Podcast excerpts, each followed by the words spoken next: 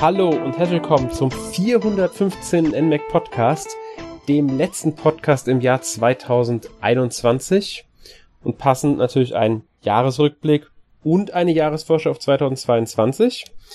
Heute mit mir Alex und bei mir sind heute nicht zwei Gäste, sondern gleich drei, ja, NMAC-Kollegen. Ähm, zum einen Arne. Hallo Arne. Halli, hallo, hallo Alex, hallo alle anderen. Hallo liebe Höris. Außerdem Sören. Hallo Sören. Guten Tag zusammen in die große Runde heute und an die Zuhörer. Und Markus. Hallo Markus. Ja, hallo Alex, hallo an alle anderen und, und hallo an alle Zuhörer. Ja. Wie Sören schon gesagt hat, große Runde heute für Jahresrückblick, Jahresvorschau, denke ich, bietet sich das auch an, wenn wir mal zu viert ein wenig äh, uns damit auseinandersetzen, was denn 2021 Besonderes war und was 2022 auf uns zukommen könnte. Ich möchte nur direkt anmerken, wir werden jetzt nicht hingehen und jeden einzelnen Monat im Einzelnen besprechen oder jedes Spiel, das erschienen ist. Wir wollen eher so die Highlights ein bisschen rauspicken. Natürlich mit einer persönlichen Note. Wir vier haben euch unsere eigenen Highlights. In der Redaktion gibt's die eigenen Highlights. Also wundert euch nicht, wenn wir jetzt vielleicht ein Thema auslassen, das ihr besonders wichtig fandet 2021. Das liegt dann einfach daran, dass es jetzt von uns in der Redaktion nicht so äh, als relevant wahrgenommen wurde könnt ihr natürlich dann gerne in die Kommentare schreiben, eure Favoriten oder was euch im Jahr 2021 besonders wichtig war. Ähm, ja. Gut. Aber ich würde sagen, wir fangen dann auch einfach mal an, ein wenig auf das Jahr zurückzublicken. Äh, war ja wieder ein eher ungewöhnliches Jahr, schon wie letztes Jahr 2020 war ja auch. Beide standen im Zeichen der Pandemie, was Verschiebung von Spielen mit sich gebracht hat, vielleicht auch die Spiellineups ein bisschen eingeschränkt hat, wobei das jetzt 2021 vielleicht nicht mehr ganz so stark war wie 2020. Es sind Spiele erschienen, die halt eigentlich schon 2020 erscheinen sollten. Ähm, ja, auf den Erfolg der Switch hat sich aber nicht ausgewirkt, würde ich mal behaupten. Ähm, Jedenfalls nicht, was die, was die verkauften Konsolen anging. Was den Ruf angeht, allerdings schon. Also der, da hat die Switch schon ziemlich gelitten, dadurch, dass sie so wenige Spiele gebracht hat. Das stimmt. Ich meinte jetzt auch eher vom Erfolg rein der Verkaufszahlen her, weil die Switch ist weiterhin auf dem Erfolgskurs. Äh, die liegt jetzt äh, Stand 30. September bei 93 Millionen verkauften äh, Konsolen. Also nach nicht mehr, mehr fünf Jahren, also viereinhalb Jahre sind es dann genau gewesen, hat sie 93 Millionen Konsolen verkauft. Die Wii kam, glaube ich, insgesamt auf knapp 100, äh, etwas mehr als 101 Millionen. Die wird die Switch mit locker. Wahrscheinlich könnte sogar sein, dass sie bis Ende März, also bis Ende des Geschäftsjahres schon eingeholt hat. Die Wii ähm, dürfte die Switch, die, die Wii ohne Probleme überholen. Die Wii ist ja, also die Switch ist wie auch letztes Jahr schon, daran hat sich nichts geändert. Die viert, es wird erfolgreichste Nintendo-System nach Wii, Game Boy und DS hat den 3DS schon überholt, hat den Super Nintendo überholt, hat das Nintendo Entertainment System überholt. Also die ganzen anderen Systeme sind mittlerweile hinten. Wenn man jetzt rein von Heimkonsolen ausgeht, ist nur die Wii erfolgreicher. Und von den Gesamtvideospielsystemen ist es momentan, äh, ist die momentan auf Platz 7. Also auch nicht schlecht für eine Konsole, die gerade erst viereinhalb Jahre alt ist. Die Konsolen davor sind ähm, Wii, PlayStation, PlayStation 4, Game Boy, Nintendo DS und PlayStation 2. Also keine andere, wirklich aktuellere Konsole mhm. ist jetzt dabei. PlayStation 4 hat als einzige vielleicht noch als momentan noch aktuelle Konsole zu sehen. Ja. Sind natürlich nur die Verkaufszahlen, logischerweise. Ähm, geht bei den Spielen ähnlich. Also die Spiele haben sich auch äh, sehr gut verkauft. Ich glaube, Zelda ähm, Skyward Sword HD alleine hat sich über drei Millionen Mal verkauft bisher. Ich glaube 3,5 oder sowas in der Richtung. Weil das für so ein Remaster, finde ich, schon eine ordentliche Zahl ist. Mhm. Definitiv. Aber Arne, du hast ja schon angesprochen, dann gehen wir einfach direkt mal drauf ein. Du meintest, die, der Ruf der Switch hat ein bisschen gelitten. Naja, es kam halt sehr wenige, sehr wenige Nintendo-eigene Titel auf den Markt dieses ja, Jahr. Da kommen wir gleich im, im, Detail noch zu, aber ich erinnere mich an den ähm, an das erste Jahr der Switch, da war halt jeden Monat ein großer Titel und ich glaube, das hat sich noch eine ganze Weile gehalten so und letztes Jahr war es halt einfach nicht so und dieses Jahr halt auch nicht.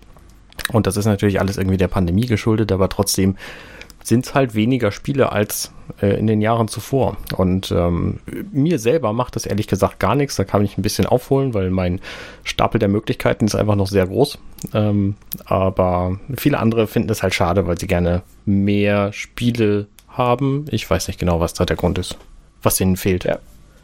Es stimmt schon, ähm, aber man muss sagen, also Nintendo hat, äh, wenn man jetzt die die haben, äh, haben ja auch so also die Partnerschaftsspiele mit dazu rechnen, weil Nintendo hat ja einige Spiele dann lizenziert, die nicht von ihnen mitentwickelt wurden, aber in Europa zumindest von Nintendo veröffentlicht wurden, wie Shin Megami Tensei 5 zum Beispiel.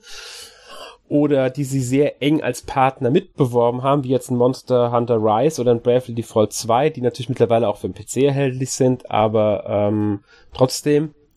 Äh, haben sie da halt schon, wenn man das mit einbezieht, diese Partnerschaftsspiele, die sie entweder mit vertrieben haben oder die sie sogar direkt gepublished haben, dann haben sie wirklich ihr Versprechen eingehalten, jeden Monat ein Spiel zu bringen. Und insgesamt haben sie ja auch zwölf Spiele, also von Nintendo selbst, von Nintendo und Nintendo Eigenstudio, sind ja auch zwölf Spiele erschienen. Aber es waren halt nicht die großen, sag ich mal, namenhaften jetzt dabei. Mhm. Ähm, äh, mhm. wenn man jetzt mal nimmt von Mario, war nur Mario Golf und Mario Party als Beispiel. Und das ist halt im Mario-Bereich. Es gab ja auch noch Super Mario 3D World plus Bowser's Fury. Stimmt. Logisch, hast ja recht. Das hätte ich mhm. jetzt, oh, das hätte ich fast unterschlagen. Und das war ja sogar ein sehr tolles Spiel, meiner Meinung nach. Und es war natürlich im ersten Jahr der Switch auch so, dass da viele Remaster von der Wii U bei waren, die allerdings von sehr wenigen Leuten gekannt waren, weil die Wii U sich, ja. ich glaube, 12 Millionen insgesamt verkauft hat, 12 Millionen ich glaub, 14 waren es am Ende okay. doch noch, aber trotzdem viel mehr. Es war, es war eine sehr, sehr schlechte Zahl. Ähm, also es war wirklich ein Flop, die Konsole. Deswegen hat es natürlich auch angeboten. Es wird ja, es kommen ja immer noch Spiele nach. Also Skyward Sword HD war jetzt ein Wii-Spiel, das sie da neu veröffentlicht haben, aber Mario 3D World war ja ein Wii U-Spiel ursprünglich. Wenn genau. ich mich nicht täusche. Also, aber sie haben mittlerweile sind sie da in der Hinsicht fast durch. Sie haben nicht mehr viele Wii U-Spiele, die sie jetzt auf die Switch noch bringen könnten. Ähm, sie müssen Xenoblade. also auch. Was? Xenoblade Chronicles X fehlt ja, noch, glaube ich. Ne? Das fehlt noch. Super Mario Galaxy 2 wäre auch nett. das ist kein also Wii U, aber trotzdem. Wii U. Aber ja, es wäre nett, das stimmt. Das, das wäre auch ein tolles Spiel, das sie auf die Switch noch bringen könnten.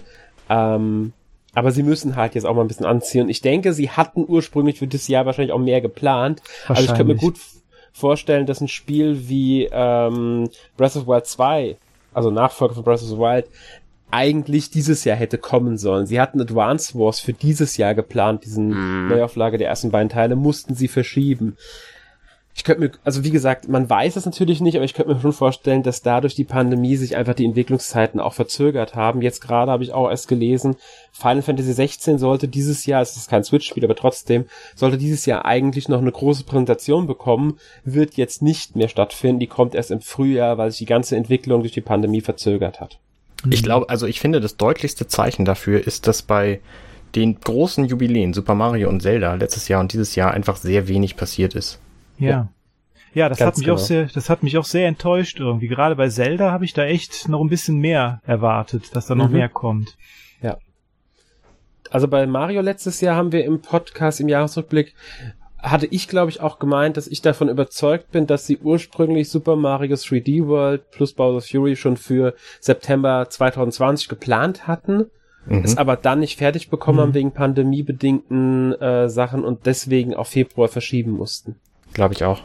Ja. Mhm. Und ich, könnte, ich, ich glaube auch, dass ähm, wäre Mario 3D World ganz normal im September 2020 erschienen, hätten wir im Februar, also dem Monat des Zelda-Jubiläums, bereits Skyward Sword HD bekommen, nicht erst im Juli.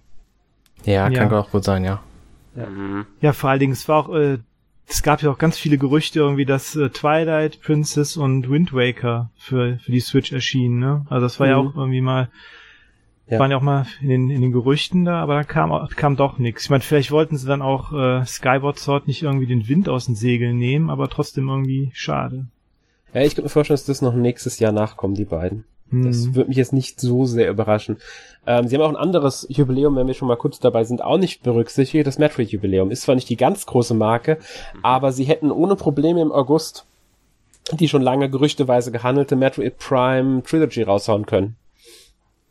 Aber Ich denke mal, da wollten sie Metroid Dread nicht schaden, weil das ja dann im Oktober kam. Ich glaube ja tatsächlich, dass sie Metroid, äh, die Trilogy, gar nicht als Trilogy rausbringen, sondern richtig schön peu à peu nächstes Jahr irgendwie drei, äh, mit drei Monaten Abstand jeden Tag, äh, jedes Mal so ein Spiel von der Trilogie. Also wenn sie dann die nur 20 Euro pro Spiel nee, nee, nehmen nee, nee, schon, schon 60. Also das wäre schon da, das ist äh, wenn sie das machen, dann glaube ich, dann, dann kriegen sie einen end, endgültig einen ganz schönen, äh, da kriegen sie richtig auf den Deckel von den Fans, glaube ich. Und zeitexklusiv natürlich. Nur drei Monate jedes Spiel zur Verfügung. Ja, genau. Ganz, das, das wird, das wäre der Hammer. Weil, das wird wirklich ähm, der Hammer. Sie hatten die Trilogy schon auf der Wii. Ja. ja. Hm. Ähm, ja, wenn wir, wir sind jetzt schon bei den Nintendo-Spielen, da bleiben wir auch einfach dabei, ziehen wir das Thema einfach mal weiterhin durch, ähm, auch wenn es im Plan später drin steht. Was wieder auffällig war, es waren einige Remaster und Remakes dabei, hatten wir auch schon gesagt, allerdings weniger als letztes Jahr, ist mir aufgefallen. Ähm, wobei es letztes Jahr, glaube ich, auch nicht viel weniger waren. Letztes Jahr gab es ein Spiel mehr, 13 von Nintendo. Ähm, ich bin mir nicht mehr ganz sicher, wie viele Remaster es gab. Wir haben jetzt dieses Jahr Remaster Mythopia gehabt und Skyward Sword HD. Außerdem Mario 3D World, das so als halbes Remaster betrachtet wird von mir, weil ja noch Bowser's Fury dazu kam als komplett neues Spiel. Mhm. Also im Set. Und zwei Remakes hatten wir mit Pokémon Strand der Diamantleuchtende Perle und dem Famicom Detective Club. Ähm, Finde ich jetzt nicht so schlimm. Bei zwölf Spielen dann so vier bis fünf Remaster reinpacken, kann man mal machen. Ja, und, äh, so. und äh, Famicom Detective Club ist ja auch nie in, im Westen erschienen, deshalb. Genau, das kommt ja. auch noch dazu. Und das sind ja auch wieder zwei Spiele ähm, in einem, wobei die ja, glaube ich, nur in Europa als zwei Spiele in einem verkauft werden. In Amerika kauft man, kann man die, glaube ich, getrennt kaufen, Japan, glaube ich, auch, ähm, dass die da nicht als Set verkauft werden. Das ist nur Europa wieder mal, die das rein als Set verkaufen. Mhm. Ähm, was aber auffällig war, parallel dazu, dass es halt viele kleine Spiele noch gab. Also Famicom Detective Club an sich ist schon so eher ein, ein Nischentitel, eine Visual Novel, auch wenn ich glaube, dass das einige zu Visual Novels führen könnte, das Spiel. Aber dann hatten sie ja noch WarioWare Get It Together, namenhaft, keine Frage, aber trotzdem kleines Spiel, Spielestudio und Big Brain Academy Kopf an Kopf. Das sind jetzt nicht die, ähm, sag ich mal, Publikumsmagneten, die Spiele. Nicht so wie Wave Race zum Beispiel. Ja. Ich meinte es eigentlich nicht so wie Metroid als Beispiel, aber gut, kann man auch nehmen, ja. Nee, also wenn man rein von Nintendo schaut, ist Metroid Dread vielleicht noch Pokémon Strand der Diamantleuchtende Perle und New Pokémon Snap die großen Spiele gewesen. Oder würdet ihr jetzt sagen, da fehlt eins?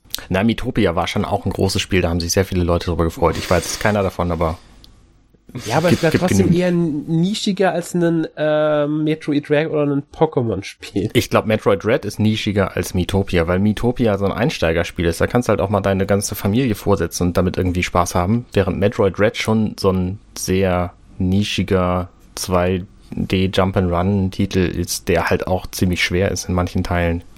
Ja, das stimmt schon. Aber ich denke, dass Metroid einfach von dem Ruf der Reihe und von dem, was da gehypt wurde, den größeren Hype abbekommen hat. Utopia war kein großes Thema irgendwie in sozialen Medien oder in der Presse.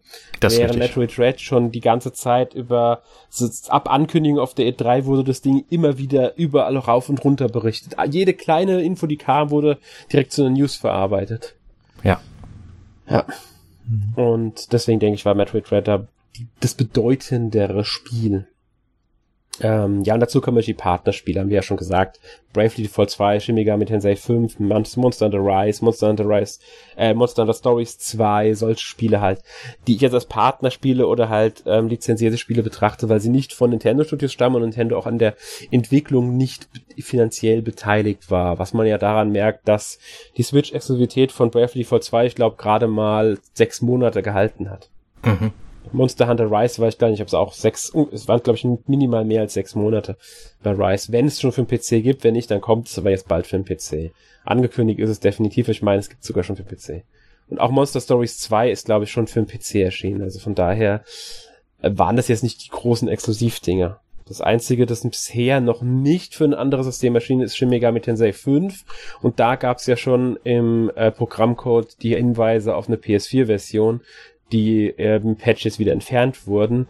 Aber würde mich jetzt nicht überraschen, wenn wir da nächstes Jahr eine PS4, PS5-Version von Shin Megami Tensei 5 sehen würden. Das ist gut vorstellbar, ja. Dann noch vielleicht äh, ohne die Ruckler. ja. Sehr, sehr wahrscheinlich, würde ich sogar behaupten. ähm, ja. Äh, man merkt halt, das Nintendo Line-Up war jetzt nicht so stark, würde ich jetzt einfach mal behaupten. Insgesamt waren es halt nur zwölf Spiele. Es ist jetzt nicht, es ist ja nicht wenig, wenn man bedenkt, dass Nintendo, aber wenn man bedenkt, was alles zu Nintendo dazugehört für Studios. Hm. Hm. Ich hoffe, dass jetzt 2020 ein bisschen mehr kommen, aber darauf, darüber werden wir später reden. Jetzt erstmal ähm, Sören. Nintendo hat ja im Oktober noch was anderes veröffentlicht, und zwar ein neues Modell der Switch. Ja? Genau. Das OLED-Modell, genauer gesagt. ja.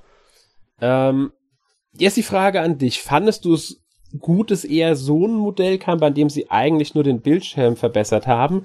Oder wäre dir eine richtige Switch Pro lieber gewesen? Vielleicht fangen wir erstmal hm. an bei der Definition von einer richtigen Switch Pro ein, ähm, also Switch Pro, damit meint man eine Switch, die technisch leistungsstärker ist als die normale Switch. Vergleicht mit dem New 3DS damals im Vergleich zum 3DS. Kriegt halt bisschen mehr Arbeitsspeicher, besseren Prozessor, leistungsstärker, aber kein Switch 2, also kein Nachfolger, sondern eigentlich eine Switch 1.5, wenn man so will. Mhm. Ja. Also Sören, deine Meinung ja, dazu? Also ich hätte mich auch eher mehr auf eine Switch Pro gefreut, aber ich kann schon gewissermaßen verstehen, warum man dann so eine Version macht. Ich meine, es gab ja auch schon bei anderen Konsolen so marginale Anpassungen, sage ich mal. Also es ist auf jeden Fall hm, ja gut, wie soll man das sagen? Also ganz unnötig. Jetzt würde ich die äh, die Lite, die Switch Lite jetzt auch nicht betrachten, weil es gibt bestimmt viele, die äh, da auf den äh, Dock-Modus äh, verzichten können. Ja. Ja, also ich würde sagen, also ich kann es verstehen, aber ich hätte mir tatsächlich lieber ein, eine Pro-Version gewünscht. Wie sieht's bei euch aus, Arne Markus? Ich fange mal an. Also ich bin tatsächlich ganz froh, dass es keine leistungsstärkere Switch gibt, denn die hätte ich mir definitiv kaufen wollen. Ähm, um die OLED-Version kann ich einfach drumrum gucken. Also das macht mir gar nichts. Ich finde das gut für alle Leute, die sich jetzt irgendwie eine Switch kaufen wollen. Für die, die kriegen halt jetzt eine, eine leicht bessere. Ich meine, das ist jetzt auch kein neues Nintendo-System, neues Prinzip von denen, dass sie ähm, so die Hardware, die sie haben, so ein bisschen verbessern. Ich meine, ich denke da nur an den Game Boy Pocket zum Beispiel oder an den äh, GBA SP, S, wie hieß der, SP? Ähm, SP oder den Mini SP. Ähm, Micro hat er geheißen. Oder von DS gab es halt auch diverse Varianten, DSi und wie sie alle hießen. Die konnten alle im Grunde nicht wirklich viel mehr, waren aber ein nettes Update für alle Leute, die dann eingestiegen sind und natürlich auch ein Kaufgrund und eine Erweiterung der eigentlichen Hardwarebasis. Also es lohnt sich schon, diese Dinge auf den Markt zu bringen, diese verbesserten Konsolen, so wie auch die, die Switch Lite jetzt oder eben die, die Switch OLED-Version. Ähm, ist halt nichts Spannendes für Leute, die schon eine Switch haben.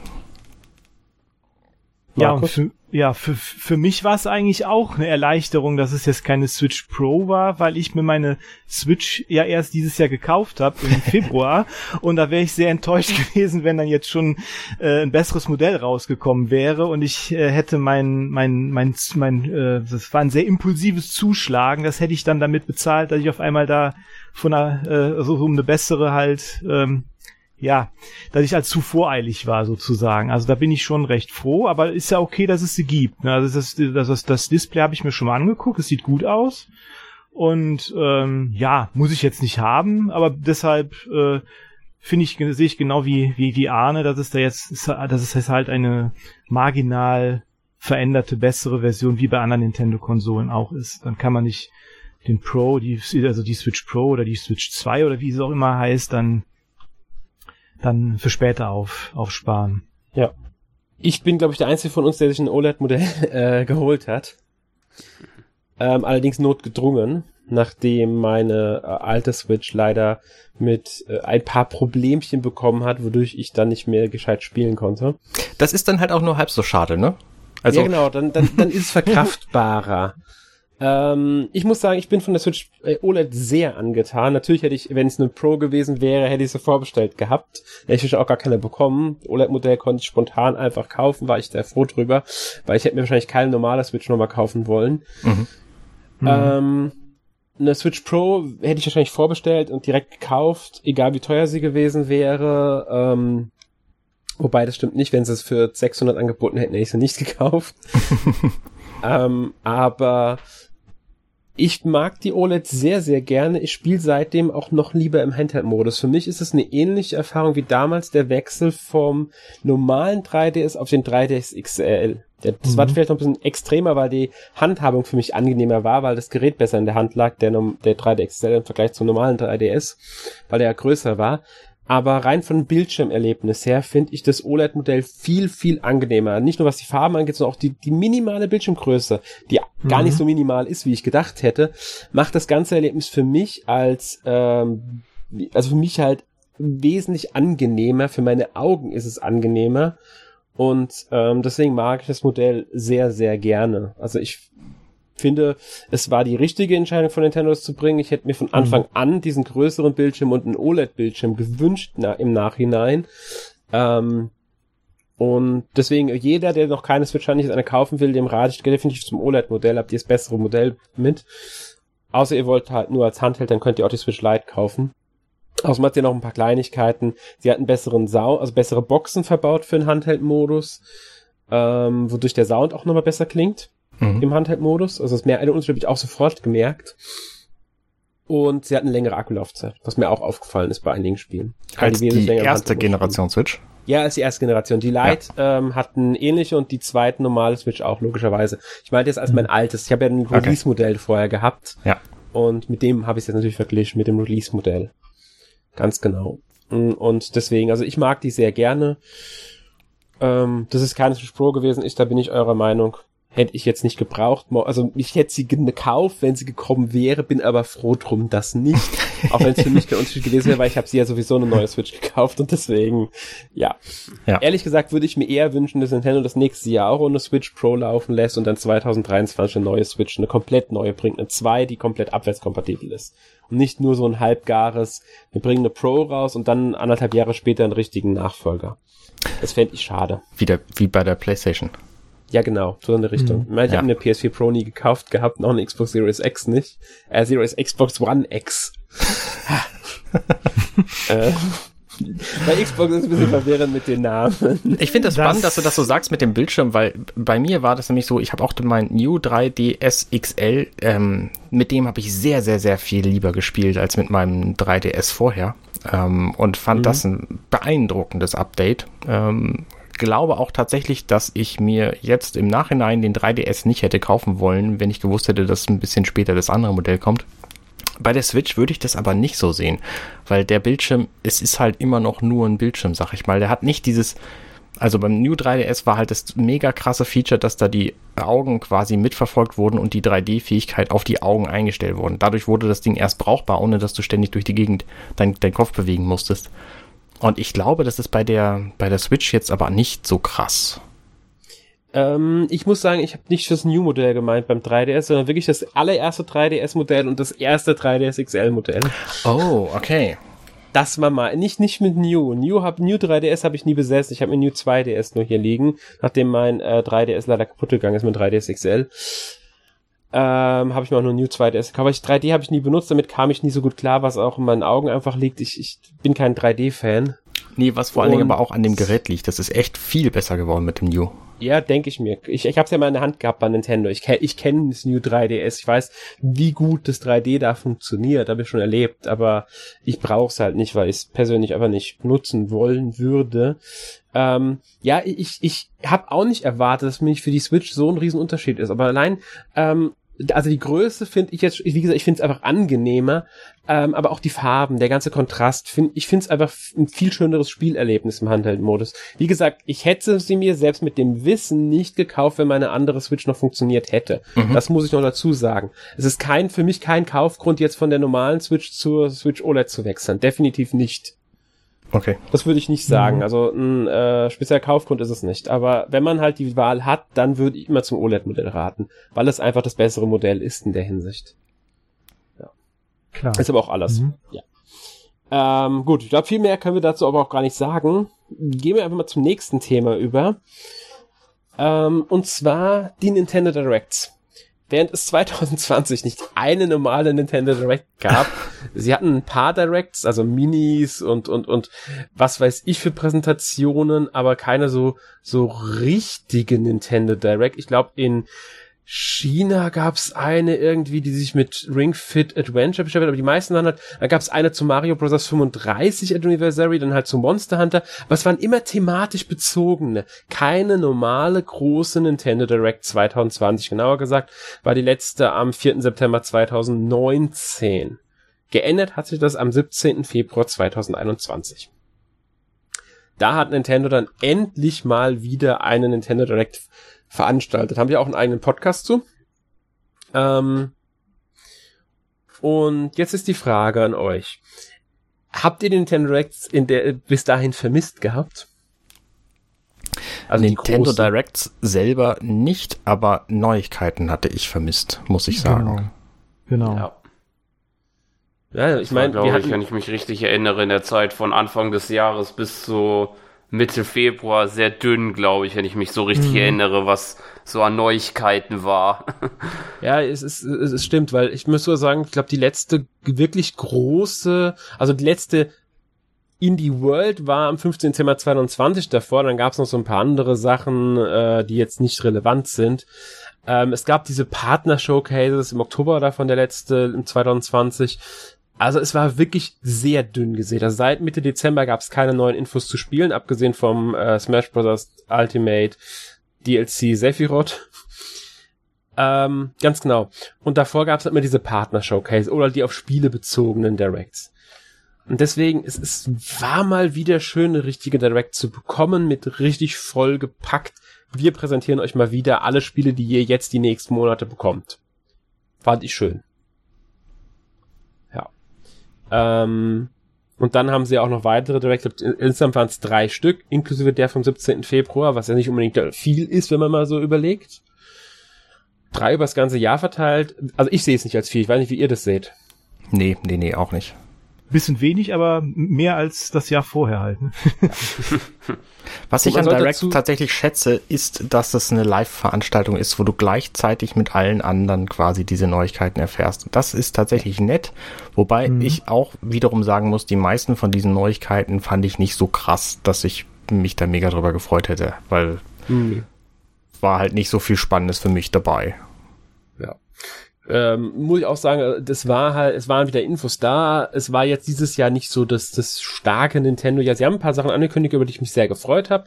Im Laufe aller drei Directs meine ich jetzt. Ähm, bei der E3 Direct haben sie ja Metroid Red dann angekündigt. Bei der September Nintendo Direct haben sie dann nochmal schön Gameplay zu Bayonetta 3 gezeigt gehabt. Mhm. Was mich auch sehr gefreut hatte. Ähm, immerhin Bayonetta.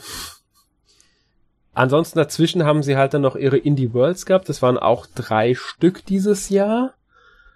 Im April, August und jetzt noch im Dezember eine. Das ist halt, wie man ja weiß, äh, Indie-Spiele halt, kleine Download-Spiele und so weiter. Die waren schon nicht schlecht, muss ich sagen. Waren immer ein paar nette Spielchen dabei, die sie da angekündigt haben.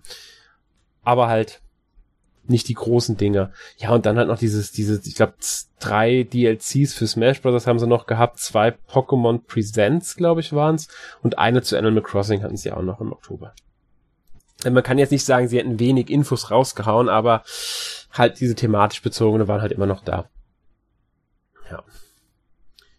Ähm, ich denke mal, nächstes Jahr wird's ähnlich ausgehen. Müssen wir halt abwarten, hm. aber ich denke schon ja, die Pandemie läuft ja noch, ne? also dauert ja noch an. Deshalb denke ich schon, dass da noch äh, Einschränkungen sein werden. Ich glaube aber auch, dass Nintendo nicht mehr zu dem alten Direct-Modell zurückgeht, so. mit, mhm. äh, dass sie, was weiß ich, alle zwei Monate oder so äh, eine Direct bringen tatsächlich. Ich glaube, das wird nicht mehr, oder das wir fast monatlich war ja eine Zeit lang sogar. Ich glaube, das werden, wird nicht mehr kommen. Ich denke, sie werden das wirklich jetzt auf so drei, maximal vier Termine im Jahr verteilen. Ja, also ich, das die, da hat auch die Pandemie da auch zu einigen Veränderungen geführt, wie da Sachen äh, gezeigt ja. und äh, präsentiert werden und so. Und dann muss man auch gucken, wie das weitergeht, auch E3 und Gamescom und so weiter. Ne? Mhm. Wobei man sagen muss, schon 2019 hatte Nintendo nur drei klassische Nintendo Directs. Ähm, das ist, hat eigentlich hat es angefangen mit dem Zeitpunkt weniger zu werden bei Nintendo Directs, als Satoru Iwata gestorben ist. Mhm. Weil er war so der Kopf hinter den Directs. Das stimmt. Vielleicht kommen sie ja jetzt wieder ein bisschen stärker zurück. Muss man mal abwarten. Schön wär's. Ähm, ja. Möchte einer von euch jetzt noch was dazu sagen? So allgemein? E3 vielleicht jetzt? Rechnet ihr damit, dass es nächstes Jahr Direct geben wird? Ich glaube, ja, aber nur noch sporadisch und dass sie sehr viele andere mhm. Informationen wie auch weiterhin über Twitter bekannt geben werden. Mhm. Oder ja, ein Trailer auf YouTube oder so. Ja, ja denke ich auch, dass es so, dass es so sein wird. Ja.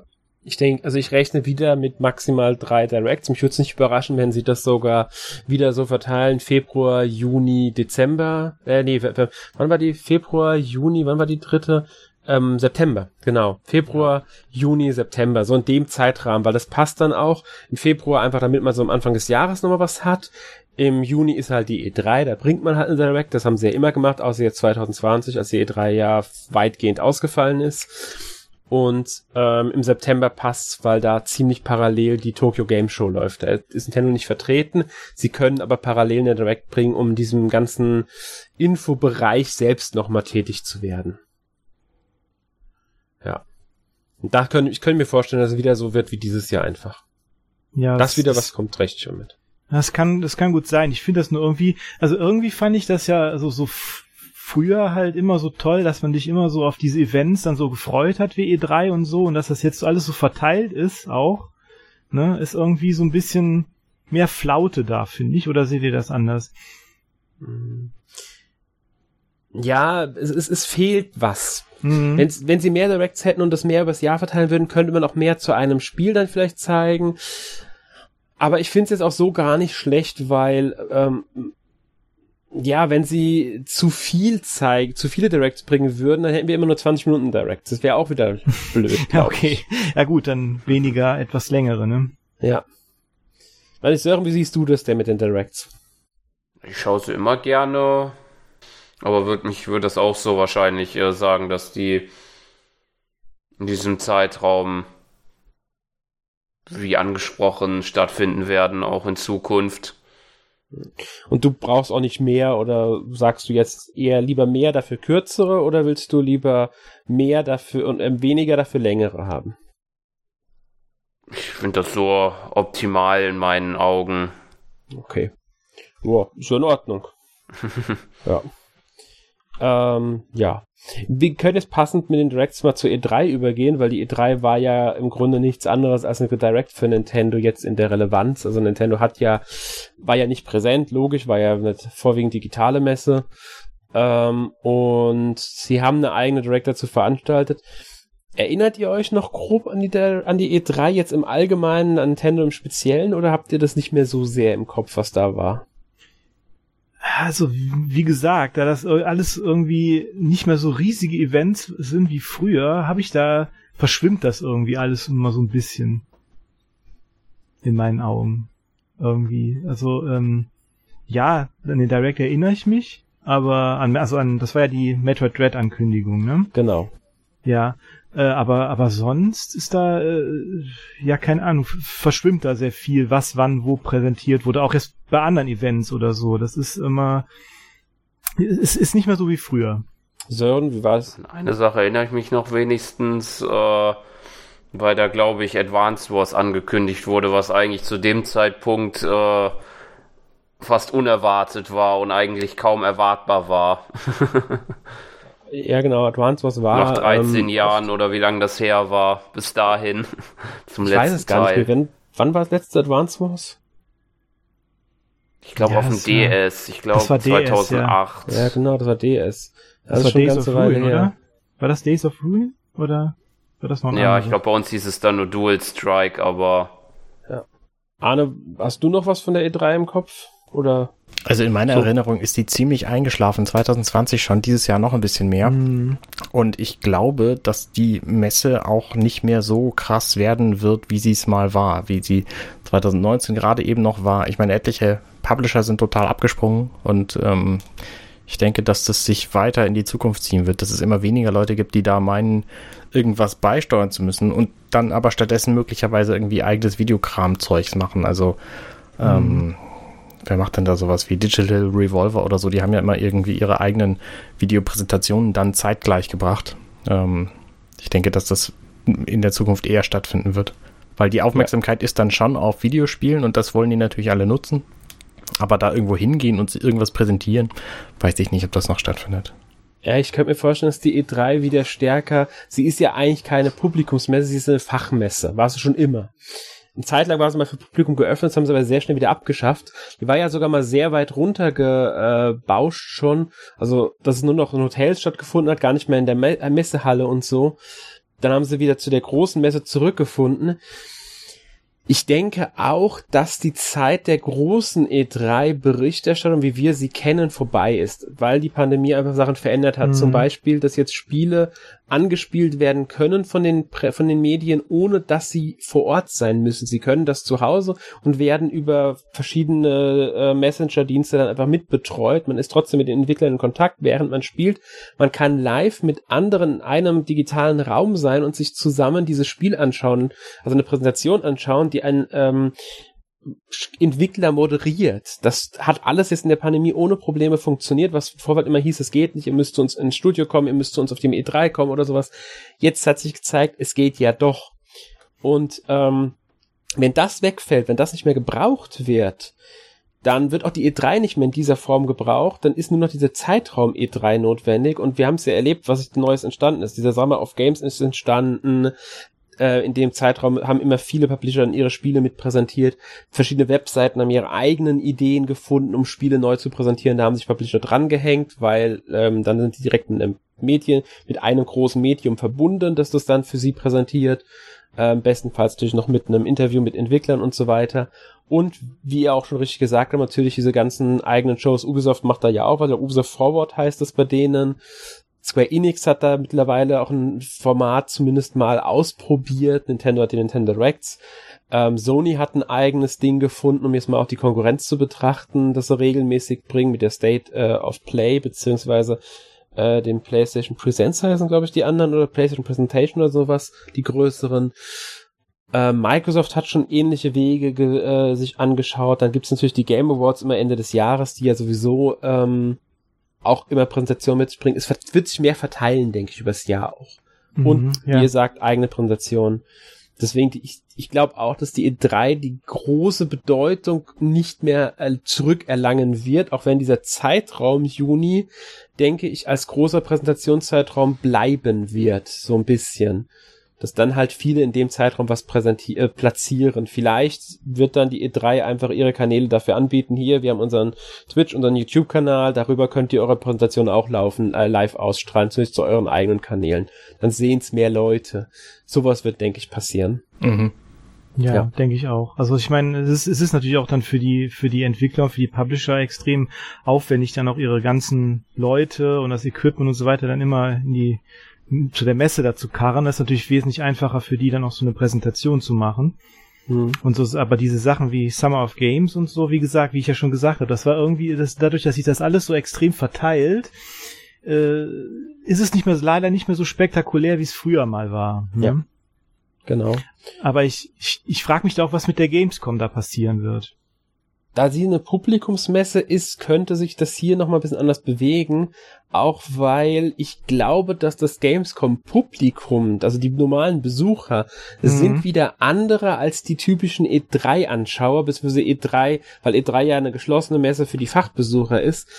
Deswegen denke ich, ist das nochmal ein anderer Weg. Es könnte sein, dass die Gamescom ein bisschen schrumpfen wird, aber ich denke, mhm sobald da wieder Publikum möglich ist in normalem Umfang, werden die Leute auch wieder hinstürmen, um die Spiele mhm. vor, im Vorfeld anspielen zu können. Außer es hält sich der Trend, dass zum Beispiel Steam auf dem PC eingeführt hat, aber auch schon auf Mac, also Xbox-Konsolen, zum Teil sogar schon auf der Switch war, dass Demos wieder verstärkt erscheinen und dann zeitweise halt auch nur, also teilweise auch nur zeitbegrenzt. Das heißt, man kann dann im Zeitraum von zwei Wochen diese Demo runterladen und spielen und ähm, das in das Spiel quasi reinspielen. Man macht das, was man normalerweise auf der Messe macht, dann halt zu Hause direkt. Mhm. Mhm. Das könnte, denke ich, auch passieren, dass sowas dann häufiger äh, kommt. Ja. Auf jeden Fall äh, besser, als sich dann fünf, sechs Stunden auf der Gamescom anzustellen. Das stimmt. Aber kommen wir nochmal zurück zu den Ankündigungen der E3. Wir haben ja schon gesagt, Metroid Red wurde angekündigt.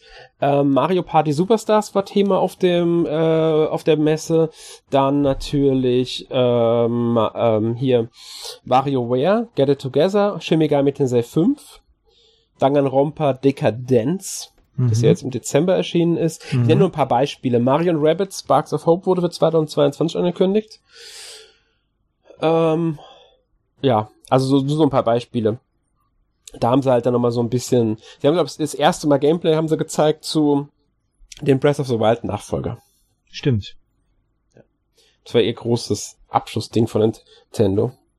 Bei den anderen Herstellern war nicht viel für Nintendo. Also mal abgesehen bei Ubisoft von Just Dance und Mario und Rabbids und sowas, war da nicht so viel äh, Nintendo-Relevantes ist mir aufgefallen. Also was jetzt nicht schon erschienen wäre 2021, dann die ziemlich direkt. Ich meine, äh, sowas wie ähm, Legend of Mana ist ein paar zwei Wochen nach der E3 dann schon erschienen. Das hat dann einfach keine Relevanz, keine große, weil es auf der E3 nur nochmal gezeigt wurde, um es in Erinnerung zu behalten. Mhm. Ja. Und deswegen, mhm. Sowas hast du bei Capcom zum Beispiel nur gehabt. Capcom war eigentlich mehr eine Rederunde, in der sie dann hin und wieder mal ihre vier Spiele da gezeigt haben, die entweder schon erhältlich waren oder innerhalb des nächsten Monats erschienen sind. Von daher, ähm, ja, war die E3, wie wir ja schon gesagt haben, nicht so spektakulär. Gut, würde ich sagen, ähm, ja, gehen wir mal zum nächsten großen Themenfeld, äh, das zum Teil denke ich auch einige hitzige Gemüter, also einige Gemüter erhitzt hat. Nintendo Switch Online Plus Erweiterungspass. ich glaube, es hat ein paar Gemüter erhitzt. Ähm, mhm. Das Abo-Modell von Nintendo hat halt einen, ja, wie sie selbst sagen, Erweiterungspass bekommen. Also ähm, weiteres, eigentlich ist es nur eine weitere Preisstufe. Statt 20 Euro für ähm, ein Jahr zahlt man jetzt 40 Euro für ein Jahr. Ich glaube, das ist aber das Familienabo, wenn ich mich nicht ganz täusche sogar. Äh, nee, das Familienabo kostet jetzt, glaube ich, äh, hat normalerweise 40 gekostet und kostet jetzt 60 oder 70. Ich habe die Preise gerade echt nicht Irgendwie so, ja, es kommt hin. Hm. Es kommt so ungefähr hin. Ähm, Einzelnutzer zahlen statt 20, glaube ich, jetzt 40. Ähm, ja, dafür kriegt man N64 und Mega Drive Spiele plus noch den DLC von Animal Crossing New, New Horizons, also den Happy Home Paradise DLC. Jetzt direkt die Frage an euch. Sören, du darfst anfangen. Was hältst du davon, dass sie das als Erweiterungspass gebracht haben und was hältst du von der Preisanstieg dafür? das ist schwierig auf jeden Fall. Also äh, ich kann jetzt auf jeden Fall schon mal für mich urteilen, dass es für mich sich nicht wirklich gelohnt hat. Ähm, außer jetzt halt den DLC, den ich mir dann äh, äh, separat geholt hatte, weil mir jetzt die N64 und Mega Drive Spiele, die verfügbar waren, jetzt nicht äh, angesprochen haben, beziehungsweise die ich schon auf irgendeine andere Art und Weise besitze oder gespielt habe. Äh, ja, ich kann auf jeden Fall verstehen, äh, die, äh, die Kritik, die an dieser äh, Gestaltung da gekommen ist. okay, Markus, wie siehst du's? Ja, also ich sehe es ganz ähnlich. Ich meine, die Spiele, die dann letztendlich rauskamen am Anfang, die waren jetzt nicht sonderlich spektakulär. Ne? Also ich meine, gerade diese, die Mega Drive-Spiele, die hat man auf etlichen Collections schon gehabt, mehr oder weniger. Ne? Diesen ganzen Mega Drive Collections immer wieder. Und N64, ja, da hat das hat dann halt auch die Probleme, die dann, ähm, die, also die, die technische Problematik, sagen wir mal so. Ne? Mhm. Und ähm, ja, also ich meine, ich habe es mir bis jetzt nicht zugelegt und ähm, also sehe da im Moment noch jetzt nicht so den wahnsinnigen Grund für. Ähm, klar, der Preisanstieg war ja ordentlich und dafür, was dann eigentlich geboten wurde, schon irgendwie, na, schon fragwürdig auf jeden Fall. Okay, Arne? Ich fange vielleicht mal anders an. Was, was kriegt man denn, wenn man insgesamt Nintendo Online kauft? Man kriegt vor allem die Option, dass wenn einem die Switch irgendwann mal in den Teich fällt, man seine Speicherstände behält. So, das ist das, was mich am allermeisten reizt an diesem ganzen System. Ich kriege zusätzlich noch... Ganz kurz, du, ganz kurz, du meinst die Cloud-Speicher, gell? Ganz genau. Also die, dass okay. die Speicherstände einfach in, irgendwo anders gespeichert sind als auf dem Hardware-Gerät, was ich dann in den Teich versenke. Und mhm. außerdem kriegt man die Möglichkeit, online zu spielen. Und das beides kriegt man schon in der Standardversion dieses Online-Services.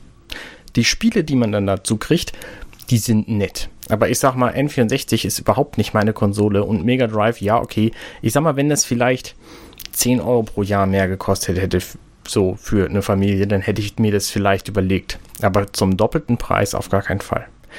Was ich glaube, dass Nintendo tatsächlich damit vorhat, und deswegen haben sie auch diesen Weg gewählt, ist, dass sie für sämtliche ihrer großen Titel demnächst DLCs anbieten werden, die in diesem Service kostenlos zu haben sind. Und wenn man sich das dann überlegt, ich meine, jetzt mit Animal Crossing ist ja quasi das erste große Ding da drin, ähm, stellt euch vor, da ist auch ein DLC für Mario Kart drin, für Smash Bros, für was weiß ich, das neue Mario Jump'n'Run, für das nächste Zelda-Spiel. Wenn das da alles drin ist, dann überlegen sich die Leute vielleicht, hm, zahle ich lieber 70 Euro pro Jahr oder zahle ich 25 Euro pro DLC? Und dann ist vielleicht die Überlegung tatsächlich reizvoller zu sagen, na okay, dann zahle ich doch lieber die 70 pro Jahr. Aber ja. bislang mit nur diesem einen und den paar Spielen, die keiner braucht, ist es einfach total uninteressant und deswegen habe ich mhm. das selbstverständlich auch nicht gekauft. Okay, ähm, jetzt bin ich dran. Ähm, ich habe auch ehrlich gesagt erwartet, das wird vielleicht 10 bis 20 Euro teurer werden. Gerüchteweise sollen ja die Mega Drive-Spiele am hohen Preis mit schuld sein, weil Sega sich das wohl sehr teuer hat bezahlen lassen, da ähm, die Mega Drive-Spiele, beziehungsweise allgemein die Sega-Spiele an der Virtual Console so enttäuschend gelaufen sind. Also Sega war wohl sehr enttäuscht davon, wie die sich verkauft hatten auf der Wii äh, weshalb Sega wohl auch auf der Wii U dann nicht kein Interesse mehr dran hatte. Ähm, und die haben sich, sollen sich es gerüchteweise sehr teuer bezahlt haben, dass diese Spiele überhaupt mit in den Abo-Service dürfen. Äh, ist wohl auch ein Grund da, dafür, dass da bisher nur fast nur Spiele drin sind, die man aus etlichen Collections kennt, weil sich Sega da wohl gesagt hat, ja, die sind ja eh verfügbar, ist uns egal. Ähm, ja, ich finde den Preis äh, hab ich, bin ich ganz ehrlich wenn ich jetzt bedenke, dass man dadurch den DLC nicht mehr braucht und beim Familie, ich gehe jetzt, ich gehe jetzt mal vom Familienabo auch aus, ähm, bis zu acht Personen oder sechs Personen waren. Ich glaube, acht Personen können dran, gell? Acht, ja. Ja, schon bei zwei Personen ist man günstiger als mit zwei Einzelabos. Hat man jetzt genug Leute im Haushalt, kann sich das natürlich wieder viel ganz anders aufteilen vom Preis her. Ist halt immer die Frage, wie viele Leute im Haushalt, wie viele Leute beteiligen sich dann an diesen Kosten. Ähm, für eine Einzelperson hm, muss man sich überlegen. Bisher war es sowieso der günstigste Abo-Dienst, wenn jetzt mal PlayStation Plus und äh, Xbox Live Gold beziehungsweise den Ultimate, den, den pa Game Pass ich jetzt mal raus von ähm, Microsoft absichtlich, weil der ist nochmal was ganz Eigenes. Xbox Live Gold ist hier eher das Vergleichbare. Ähm, die sind deutlich teurer, allerdings kriegt man da halt dann diese Spiele monatlich, immer neue Spiele, die man dann behalten darf, solange man Abonnent ist. Könnte man jetzt mit den NES und SNES-Spielen vergleichen, ist aber hinkt meiner Meinung nach, weil hier kriegt man eine Art Virtual Console durchs Abo, beim anderen kriegst du, kriegst du halt halbwegs aktuelle Spiele für die Konsole, die du besitzt. Also für ein PS4-Spiel oder ein PS5-Spiel oder halt ein Xbox One, Xbox äh, 360-Spiel. Ist, finde ich, noch was anderes. Ähm, N64 Mega Spiele für den Preis dazu. Mm, nah. Ich stimme Arne zu. Ich könnte mir auch sehr gut vorstellen, dass äh, Happy Home Paradise nicht der einzige DLC bleibt. Ich bin mir nicht sicher, ob wirklich alle DLCs, die Nintendo veröffentlicht wird, also alle großen da reinkommen, aber zumindest größere Story-Erweiterungen zu spielen, könnte ich mir da vorstellen. Wenn sie zum Beispiel sagen, okay, wir veröffentlichen jetzt nochmal einen großen DLC zu Metroid Red jetzt als Beispiel und erweitern das Spiel nochmal um, was weiß ich, eine zweite kleine Welt, die man halt irgendwie betreten, eine Welt, die man betreten kann oder sowas. Das könnte ich mir vorstellen, dass das kommt. Oder halt, wenn man jetzt Mario Odyssey nimmt, dass dann halt da auch nochmal eine neue Welt, die man besuchen kann, mit drin ist. Ähm, auch vorstellbar für mich wäre, dass der Erweiterungspass irgendwann um weitere Systeme ergänzt wird. Und zwar ohne Aufpreis. Das wird zum Beispiel jetzt nicht unbedingt ähm, ein Gamecube. Gamecube wäre ein bisschen heftig. Aber dass sie zum Beispiel sagen, hier Leute, ihr kriegt jetzt auch Game Boy Advance Spiele dazu. Das könnte ich mir vorstellen. Also Nintendo eigene Systeme, nicht jetzt Nintendo externe Systeme, weil ich glaube, das würde zu teuer werden. Außerdem mit Sega ein Vertrag jetzt schon, dass man Master System oder Game Gear irgendwann aufnehmen darf. Aber, Kritik. Aber, aber ja? gibt's denn da, äh, gibt's denn irgendwelche äh, Ankündigungen oder? Nee, gar nichts. Nee, ne, das ist, das ist es ja irgendwie, ne, das, das ist, ja meine das, Vermutung ne? jetzt, nur vorstellen mhm. könnte ich mir das.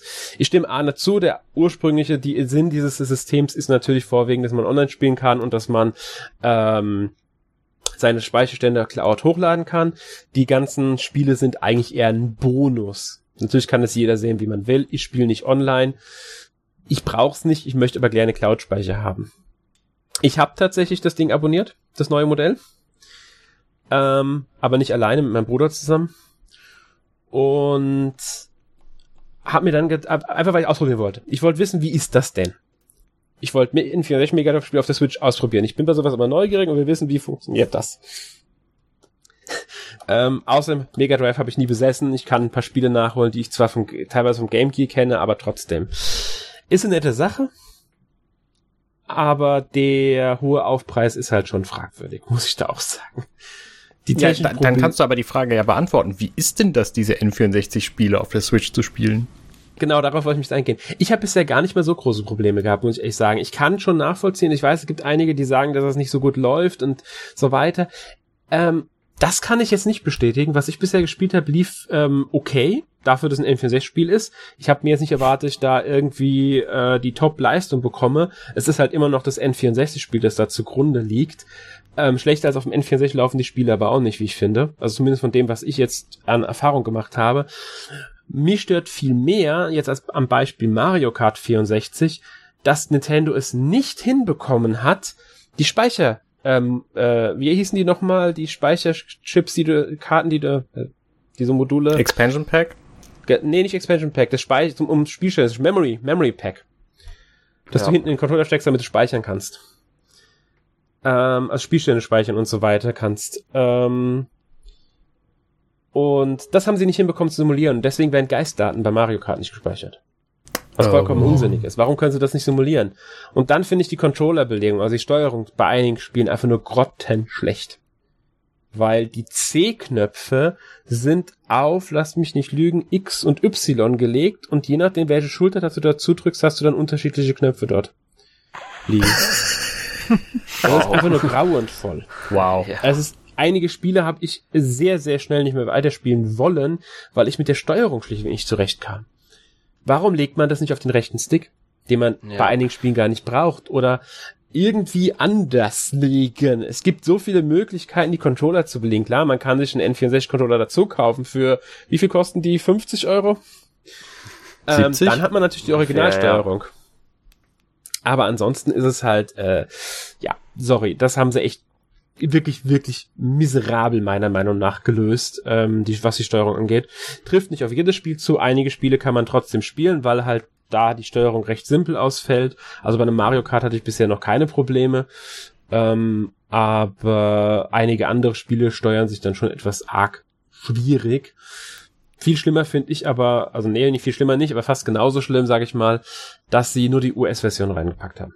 Liegt zwar daran, dass sie 60 Hertz Version nehmen wollen, aber es gibt von den Spielen deutsche Übersetzungen. Mhm. Die haben sie nicht drin. Die haben nur die englischen Texte. Wenn ich jetzt ein Paper Mario auf Englisch spielen soll, obwohl es eine deutsche Übersetzung gibt, eine französische Übersetzung gibt, eine italienische Übersetzung gibt, verstehe ich das nicht. Warum kriegt Nintendo es nicht hin, und das haben sie ja bisher auch beim Super Nintendo gemacht und so, die deutschen Übersetzungen dieser Spiele reinzupacken? Das, das erwarte ich mir eigentlich, gerade bei diesem Aufpreis, dass Nintendo es hinbekommt. Wie soll ich jemanden, der kein Englisch kann oder der, der, der sehr jung ist von mir aus auch, ein Kind, hinsetzen und sagen, hier, guck mal, damit habe ich früher meine Kindheit verbracht. Das Kind versteht doch gar nicht, was es da, was da vor sich geht, weil es noch kein Englisch gelernt hat oder noch nicht genug Englisch gelernt hat, um Spaß damit zu haben das finde ich, da hat Nintendo wirklich Nachholbedarf, meiner Meinung nach. Sie sollten diese Sprachvarianten wenigstens anbieten, dass man das umstellen kann. Und das machen sie nicht. Finde ich halt, äh, gerade bei dem Aufpreis sehr, sehr schade. Ich kann versuchen, das technisch zu begründen, obwohl ich selber keine Ahnung habe. Also die Spiele laufen ja einfach mit einem anderen Herzstandard, 60 zu 50 oder so war es, oder vielleicht 25 zu 30, je nachdem wie alt die Spiele sind. Und ich nehme an, dass es wahrscheinlich nicht so eine Schwierigkeit gewesen wäre, die UK-Spiele zusammen mit der französischen Übersetzung und der deutschen Übersetzung und italienisch und spanisch und was es alles gibt, äh, da rein zu tun, aber es sind nun mal die US-Spiele und die laufen einfach anders und deswegen nehme ich mal an, dass das mit der Übersetzung nicht so leicht ist bei denen. Ich meine, das ist ja in dem gesamten Service so. Es gibt ja auch die Super Nintendo-Spiele nicht auf Deutsch, oder? Weil, nein, gibt's nicht. Und das kritisiere ich ja auch. Weiß ich. Trotzdem, Nintendo will äh, für dieses Abo Geld haben. Sie ja, ich, ich will das auch gar nicht schönreden. Ich versuche das ja. nur technisch zu äh, be begründen. Das und das ist, ist ja bei dem, ganz ehrlich, äh, bei dem Zelda Game äh, Handheld-Ding, bei dem Game Watch, da ist es ja so, dass da tatsächlich auch andere Sprachen drin sind. Und das macht das ganze Gerät für mich natürlich viel reizvoller, da die, ja. die, die Spiele einfach auch in Deutsch zu, zu spielen. Und ganz ich glaube, genau. dass das für Nintendo einfach egal ist, ob wir das kaufen oder nicht. Ja, und das ist genau das, was ich daran, was ich kritisiere. Nintendo will dieses Abo-Modell verkaufen. Sie wollen, dass wir das zuschlagen und bietet uns das. Ich weiß, mittlerweile gibt es sehr viele Leute, denen das scheißegal ist, weil man muss hier eh auf Englisch spielen und wenn man nicht auf Englisch spielt, ist man eh schlechter. Hatte schon mal eine lange Diskussion über Lokalisierung mit, äh, mit einem äh, NMAC-Kollegen. Ähm, aber ich bin der Meinung, es sollte alles angeboten werden, damit möglichst viele Leute problemlos spielen können. Deswegen verstehe ich auch nicht, warum es nicht möglich ist, die Steuerung selbst zu belegen. Warum darf ich nicht festlegen, wie ich die Steuerung haben will auf dem Controller? Warum erlaubt mir das Nintendo nicht? Das sollte auch noch der, die Möglichkeit sein. Gerade bei so einer Problematik wie jetzt mit dem N64 äh, sollten sie das ermöglichen. Weiß ich, kann sein, dass per Update sogar hinzugefügt haben. Will ich jetzt gar nicht äh, leugnen, äh, sagen, dass es definitiv nicht so ist. Ich glaube, da war mal irgendwas, dass sie das vorhaben oder dass es kommen könnte oder so. Vielleicht gibt es das auch schon. Will ich jetzt gar nicht sagen. Ich habe es nicht ausprobiert, nicht nochmal nachgeguckt. Gehabt jetzt im Vorfeld des Podcasts. Letztes Mal, als ich gespielt hatte, N64-Spiel auf dem Switch, war es nicht drin. Und ähm, dann sollen sie eben sagen, okay, wenn ihr jetzt die Version auf Deutsch spielt, dann habt ihr eben die schlechtere Version. Dann läuft das Spiel vielleicht ein bisschen schlechter. Von mir aus. Akzeptiere ich. Aber ich erwarte ja nicht mehr die Sprachausgabe, sofern es denn jemals eine gegeben hat, was bei Nintendo jetzt unwahrscheinlich ist. Es geht um die Texte und das sollte Nintendo tatsächlich hinbekommen, dass in diesen Spielen, es sind jetzt wirklich nicht viele Spiele in diesem Dienst drin, die deutsche Übersetzungen haben. Ähm, also beim NES war das ja sowieso eher noch eine Ausnahme. Beim Super Nintendo gab es auch noch genug Spiele, die auf Englisch nur erschienen sind. Also, und die kommen jetzt auch nicht irgendwie so, dass da wöchentlich ein neues Spiel kommt. Die veröffentlichen wir alle drei Monate neue Spiele. Da sollte Nintendo es hinbekommen, die paar Spiele, die sie dann immer wieder mal veröffentlichen, auch in der Zeit, in der sie auf die System packen, oder die deutsche Übersetzung, sondern die, alle Übersetzungen, die es gibt, reinzupacken. Also das sollten sie hinbekommen. Tut mir leid. Nintendo ist kein Unternehmen, das jetzt irgendwie nur fünf Mitarbeiter hat ich glaube, letztlich haben die einfach die Spiele draufgepackt, so die kostengünstigste ähm, Möglichkeit, denke ich mir mal, die sie sich jetzt äh, überlegt haben. Ja, sie haben halt die US-Version genommen, weil die sich ähm, technisch am besten anbieten. Das ist schon logisch, warum genau. sie die genau. US-Version nehmen dafür. Und dann haben sie halt keine Arbeit mehr reingesteckt, nur auf die Switch angepasst und fertig. Mehr haben sie genau. nicht gemacht. Ja. Gut. Ähm, ich denke, damit haben wir auch sehr ausführlich über Nintendo Switch Online und Erweiterungspass geredet, was ja auch dieses Jahr eins der größeren Themen war. Ähm, ja. Kommen wir nochmal so zum Abschluss über ein bisschen auf die Spiele selbst. Wir werden natürlich jetzt nicht alle Spiele erwähnen, aber wir können ja mal so ein paar Spiele, die euch jetzt wichtig waren, vielleicht hervorheben. Weiß nicht, habt ihr Spiele, über die ihr unbedingt erwähnt haben wollt, dass die erschienen sind? Dieses Jahr. Mal, wie gesagt, wir reden jetzt nicht über die Spiele zu ausführlich, aber ihr könnt gerne mal so einfach mal Spiele reinwerfen, die ihr dieses Jahr besonders toll fandet oder bei denen ihr meint, das sollte denn doch auch mal jetzt im Jahresrückblick ähm, erwähnt gewesen sein. Arne, gibt's da irgendwas? Ich möchte, glaube ich, so drei Spiele nennen, die mich allesamt überrascht haben, die ich alle ziemlich fantastisch finde. Ähm, das erste Spiel, was ich erwähnen möchte, ist natürlich Metroid Dread. Großartiges Spiel, hatte ich nicht mit gerechnet, dass das jemals noch kommt. Ähm, Finde ich einfach sehr gut. Ähm, ist auch, glaube ich, schon genug drüber gesagt worden. Das nächste Spiel, was einfach technisch eine großartige Meisterleistung ist, ist Quake.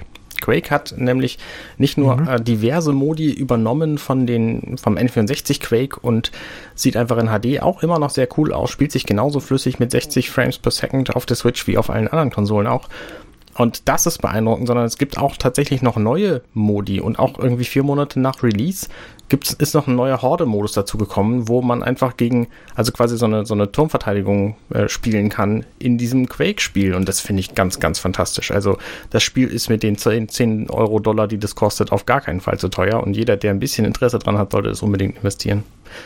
Und das letzte Spiel, ähm, was ich noch erwähnen wollte, äh, ist natürlich Diablo 2 Resurrected, wo ich auch nicht damit gerechnet hatte, dass das auf der Switch ähm, erscheinen würde, weil ich das einfach sehr gut finde. Und ähm, auch das hat tatsächlich jetzt elf Jahre nach Release noch irgendwie, also nach dem letzten Patch, nicht elf Jahre nach Release, sondern nach dem letzten Patch hat es immer noch ein Balance-Update bekommen. Bislang allerdings nur auf den anderen Konsolen. Das wird für die Switch noch folgen. Ähm, auch ganz toll, finde ich großartig. Sören, gibt's bei dir Spiele, die du gerne erwähnen möchtest?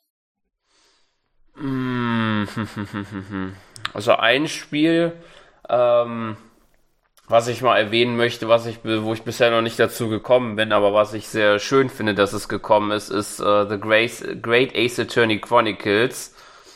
Ähm, das, äh, oder die Neuauflage, besser gesagt, oder die, ja, Remaster ist es, glaube ich, eher von, äh, glaube ich, einem Japan-exklusiven äh, Ace Attorney. Ich weiß nicht, welche Konsole das war, auf jeden Fall gab es da ja mal eins. Es waren zwei Spiele, die für ein 3DS erschienen sind. Ah ja, genau, 3DS, genau. Äh, genau, und das Spiel, ja gut, dem ich am meisten, glaube ich, Spaß hatte, das Jahr vielleicht war es am Anfang Super Mario 3D World plus Bowser's Fury, aber ja, wenn würde ich das noch erwähnen, ich beschränke mich bei den zweien, würde ich sagen. Okay. Markus? Ja, also bei mir ist es auch, äh, wie Arne sagt, Quake. Also das äh, hat mich auch sehr überrascht, vor allen Dingen, weil es so schnell raus, also weil es so plötzlich auch rauskam. Und also Night Dive Studios, die sind ja wirklich super mit mit Remakes und Remasters. Also da habe ich jetzt auch große Hoffnungen auf das äh, auf den Remaster von äh, Exhumed, das ich damals ziemlich cool fand. Und ansonsten ähm, ist es bei mir natürlich auf jeden Fall Shin Megami Tensei 3, der Nocturne HD Remaster und Shin Megami Tensei 5. Also äh, 3, also das ist der Remaster von Teil 3, der hat natürlich gezeigt, dass Atlas auch, also dass, dass, dass Atlas die alten Spiele nicht ganz egal sind, wie man manchmal so denkt. Und äh, da hoffe ich auch einfach, dass da die ganzen anderen ähm, äh, Shin Megami Tensei Teile, die sonst noch auf dem auf der PS2 versauern, wie zum Beispiel äh, Devil Summoner oder Digital Devil Saga, dass die auch mal ein Remaster spendiert bekommen.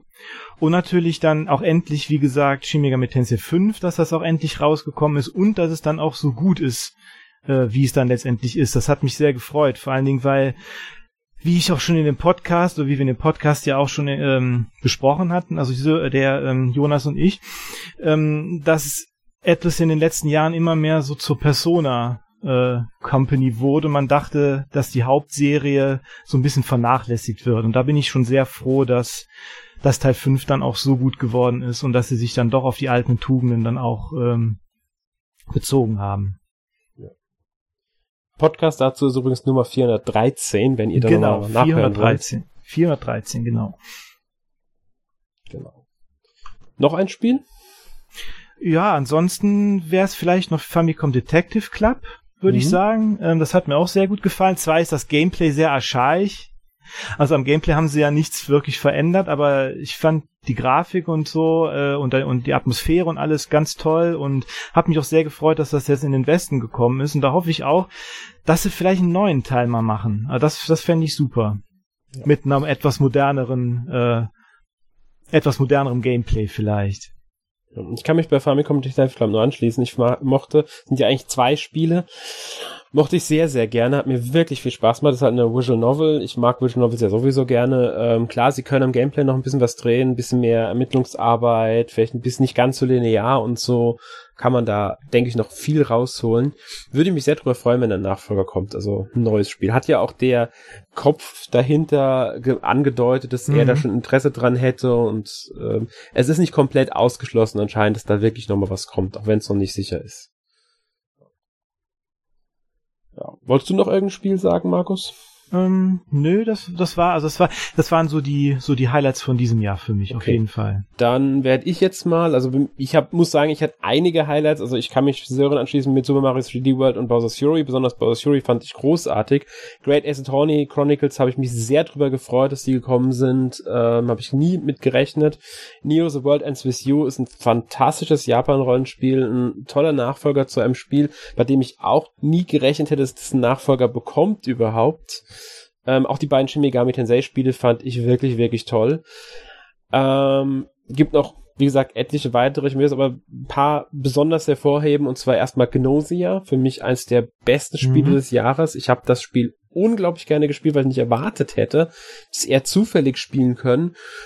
Und dann hat's mich für, keine Ahnung, 30 bis 40 Stunden tatsächlich an die Konsole gefesselt und ähm, dabei ist es eigentlich ein recht simples Prinzip, das äh, Werwolfs-Prinzip. Also man äh, redet mit anderen Charakteren und muss herausfinden, wer ist jetzt ein Gnosi, also wer ist ein Alien, der die anderen töten möchte. Und jeden Tag wird eine Person am Ende dann, nachdem die Gesprächsrunden abgeschlossen sind, wird abgestimmt, eine Person wird in Kälteschlaf geschickt.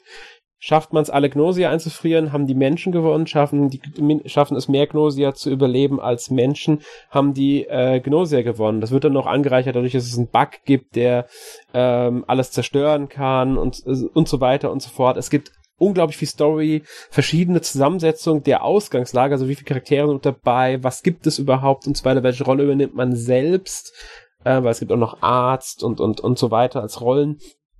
Und ähm, man muss verschiedene Ausgangslagen auf verschiedenen ähm, spielen, also auf verschiedenen Ausgang. Manchmal muss man dafür sogar für sorgen, dass ein bestimmter Gnosia und man selbst nur überlebt als Beispiel damit man in der, in der, Story weiterkommt, weil bei jedem Charakter kann man neue Sachen erfahren, was auch in einem Menü aufgelistet ist und man wieder erfahren hat. Und nur wenn man das alles findet, kann man irgendwann zum Ende kommen. Und dann mhm. gibt's sogar noch ein geheimes Ende, das man nur mit einem Trick rausfinden kann, um dann nochmal für den letzten Charakter, also für einen Charakter noch was zu bekommen. Unglaublich von das Spiel, das gerade storymäßig und bei den Charakteren richtig, richtig stark ist und zu den besten Sachen gehört, die ich in den letzten Jahren gespielt habe. Also rein was Story und äh, Charaktere angeht, fantastisch, aber auch Gameplay-mäßig habe ich echt unglaublich gerne gespielt. Muss ich hier echt mal für äh, plädieren für dieses Spiel einfach. ähm, außerdem Death Storm, muss ich sagen, war auch so ein Spiel, von dem ich sehr begeistert war. Das ist so ein bisschen, ich würde sagen, Zelda-like. Viele vergleichen auch mit Souls. Kann man machen. Äh, ich würde darin eher einen ähm, Zelda-like ein bisschen sehen. Hat mir auch wirklich viel Spaß gemacht. Man spielt eine Se äh, Krähe, die halt ähm, seine Mission erfüllen muss. Ich will nicht zu viel Story verraten. Fand ich auch sowohl storymäßig als auch gameplaymäßig einfach ein tolles Spiel. Auch von Atmosphäre her. Gerade der Soundtrack ist großartig. Ähm, ja, das sind so die zwei Spiele, die ich nochmal so ein bisschen hervorheben wollte. Wie gesagt, gibt noch viele andere, aber ich will jetzt hier nicht den Rahmen sprengen, deswegen bleibe ich bei den beiden. Also ich, meine Highlights. Ich glaube, Bravely, Bravely Default 2 sollte man vielleicht noch erwähnen. Das ist Stimmt. ja auch dieses Jahr rausgekommen. Ganz auch vergessen. Auch ein sehr, sehr tolles Spiel. Ja, wenn man ja. mal sagen will, auch Ender Lilies zum Beispiel, Voice of Cards, äh, Root mhm. Film, ähm, mhm. Haven ist auch noch so ein Spiel. Äh, dann Erik mochte ja The Kids We Wear so äh, sehr. Ähm, könnt ihr natürlich auch die Tests zu den vereinzelten Spielen bei unserer Seite finden, äh, minus-mac.org oder in den verschiedenen Podcasts auch hören. Wir werden auch über ein paar Spiele davon jetzt demnächst im Podcast dann noch sprechen ähm, oder haben bereits drüber gesprochen. Also äh, könnt ihr dann natürlich auch gerne noch da so die Infos zu verschiedenen Spielen holen. Wie gesagt, wenn wir jetzt, wir können unmöglich über alles reden, was dieses Jahr erschienen ist. Dafür war es dann doch letztlich zu viel. ich meine, jeder von uns weiß, wie viel jede Woche im E-Shop äh, erscheint, auch wenn da sehr viel Schrott dabei ist. Ja. Ja, zu viel stimmt auf jeden Fall. Ich habe zum Beispiel noch Monster Hunter Rise hier eingepackt stehen und mhm. ich habe auch noch ein Super mhm. Mario 3D World hier eingepackt stehen und auch Skyward Sword habe ich noch kein bisschen gespielt. Also es war immer wieder zu viel. Genau, das ist, es ist so ein Problem, es ist immer wieder zu viel, was ich will unbedingt noch Monster Hunter Stories 2 zum Beispiel nachholen. Ähm, aber ja, wann? Wann soll ich spielen? Castlevania Advance Collection war auch dieses Jahr großartig. Oh ja, ich, richtig. Äh, richtig. Hab mich so gefreut, dass die angekündigt wurde. Ja. Also ihr merkt schon, wir könnten theoretisch jetzt noch ewig lange über Spiele reden, wollen wir aber nicht zu sehr. Wir wollen ja auch mal zum zweiten Teil des Podcasts kommen. Davor sei noch erwähnt, wir hatten dieses Jahr auch wieder etliche Jubiläen, die wir auch zum Teil mit ähm, Podcasts oder Specials auf der Webseite gewürdigt haben. Ja, und damit, also, haben, haben, damit haben wir die mehr gewürdigt als die Hersteller teilweise, oder? ja, das stimmt. Das stimmt tatsächlich, weil äh, Nintendo hat vielleicht Zelda mal erwähnt, ähm, ah, und ähm, Capcom hat Resident Evil erwähnt, aber sowas wie ähm, jetzt zum Beispiel Golden Sun oder Kid Icarus, selbst das Metroid-Jubiläum hat Nintendo kaum gewürdigt. Tomb Raider ja. war auch nicht so großes Thema dieses Jahr, obwohl es 25 Jahre alt wurde. Also, ja, es gab GameCube hat Nintendo gar nicht irgendwie groß, oder? 20 Jahre GameCube hat Nintendo so gar nicht so wirklich, kam fast nichts. Ist ein bisschen schade. Ja, also hm. gab auch, wie gesagt, da ein paar Jubiläen. Gut.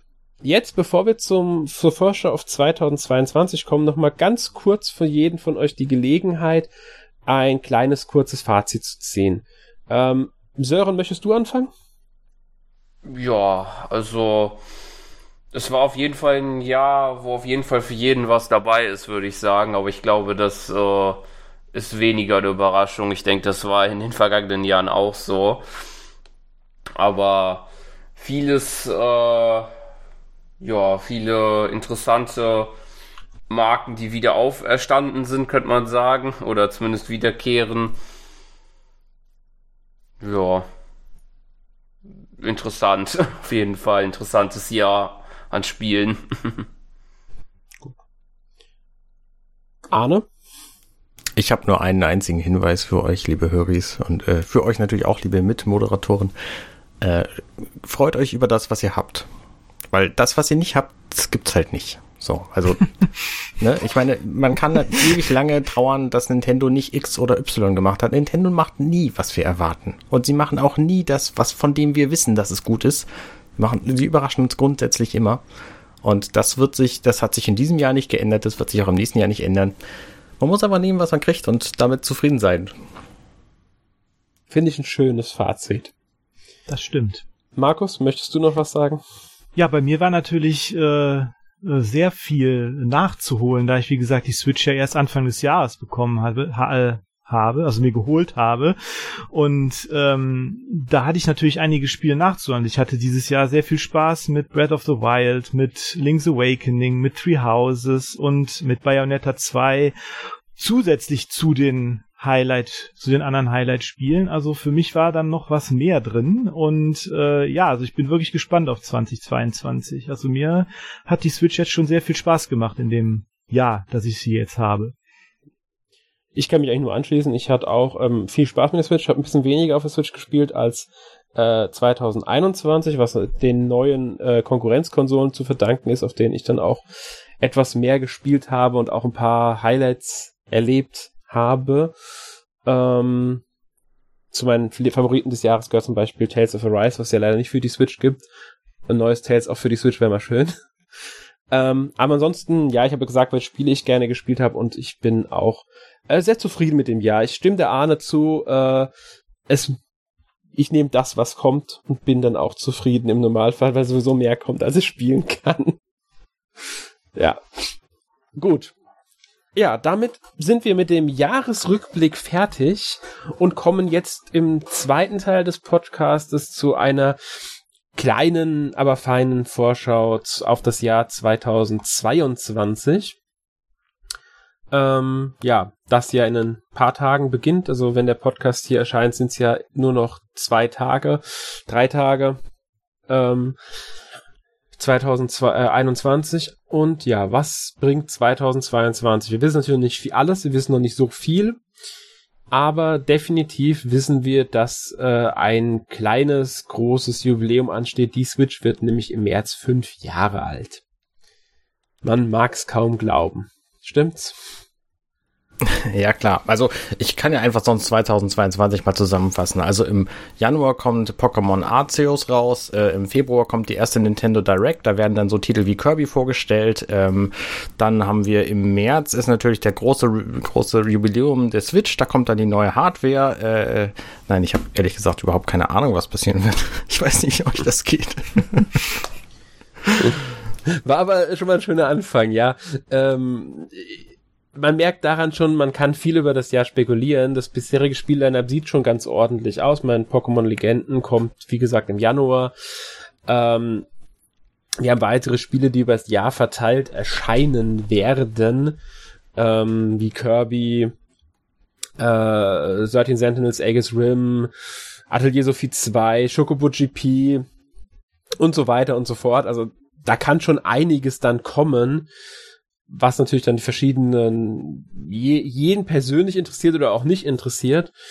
Ähm, und Also wir wissen ja. ja. tatsächlich von einigen Dingen tatsächlich, die kommen sollen. Wollen wir vielleicht auf ja, die kurz eingehen? Mhm. Ja, dann machen wir das. Darfst du ja mal mhm. anfangen. Ähm, Mario und Rabbit Sparks of Hope zum Beispiel ist ein ganz cooles Spiel. Ich habe den Vorgänger geliebt, der war sehr überraschend damals. Das wird jetzt natürlich mit dem neuen nicht passieren, dass das so überraschend ist, weil wir kennen das Prinzip und uns überrascht auch die Kooperation im Ganzen nicht mehr. Aber ich erwarte sehr viel von dem Ding und äh, freue mich da sehr drüber. Wie ist es bei euch? Ich habe den ersten Teil auch gespielt und sehr gemocht. Ähm, ich freue mich auch riesig drüber. Ich fand schon die Ankündigung sehr, äh, sehr toll, weil ich echt nicht erwartet habe, dass da nochmal Nachfolger kommt. Ähm, viele sind nicht mehr so die Rabbits-Fans. Die Rabbits sind aber außerhalb dessen eigentlich schon fast wieder verschwunden. Sie haben sich jetzt eher so bei Mario ein bisschen dran gehängt und scheinen sich bei ihm festkrallen zu wollen, äh, um ihre Karriere irgendwie noch äh, halbwegs zu erhalten. Was aber meiner Meinung nach gut funktioniert, weil die Neuerungen sehen sehr interessant aus und ähm, deswegen bin ich da echt mal gespannt, was so da, was Ubisoft da für ein Spiel abliefern wird. Ja. Ähm, ja, wir haben ja, du hast ja gesagt, wir wissen schon von einigen anderen Spielen, zum Beispiel, worauf ich mich sehr freuen werde, ist Sorting Sentinels Aegis Rim. Ist ja schon mhm. 2020 für die anderen Systeme erschienen, kommt jetzt, ich glaube, im April oder Mai war es, ich bin mir gerade nicht 100% sicher, für die Switch endlich raus. Haben ja schon bei Re Erst-Release viele gesagt, das wäre ein perfektes Switch-Spiel, weil Mischung aus mhm. Visual Novel und Strategie.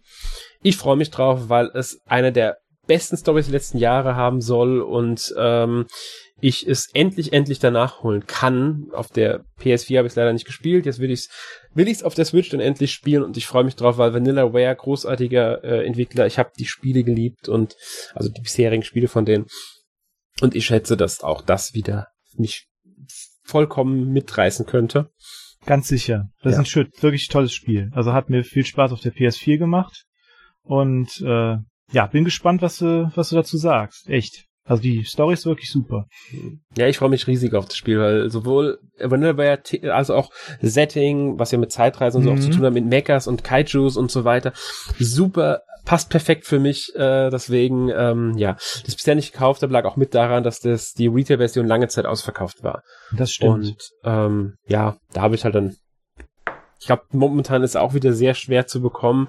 Immer mal wieder ist es zu bekommen, dann wieder nicht zu bekommen. Ich weiß gar nicht, ob da irgendwann eine Nachpressung mal ange angekündigt wurde oder kam oder wie. Ich glaube ja. Ich glaube ja. ja. Aber, äh, aber okay. wie gesagt, es ist eine wirklich tolle äh, Science-Fiction-Story, die mit vielen tollen Konzepten noch spielt. Also echt, äh, echt gut. Ja. Ja.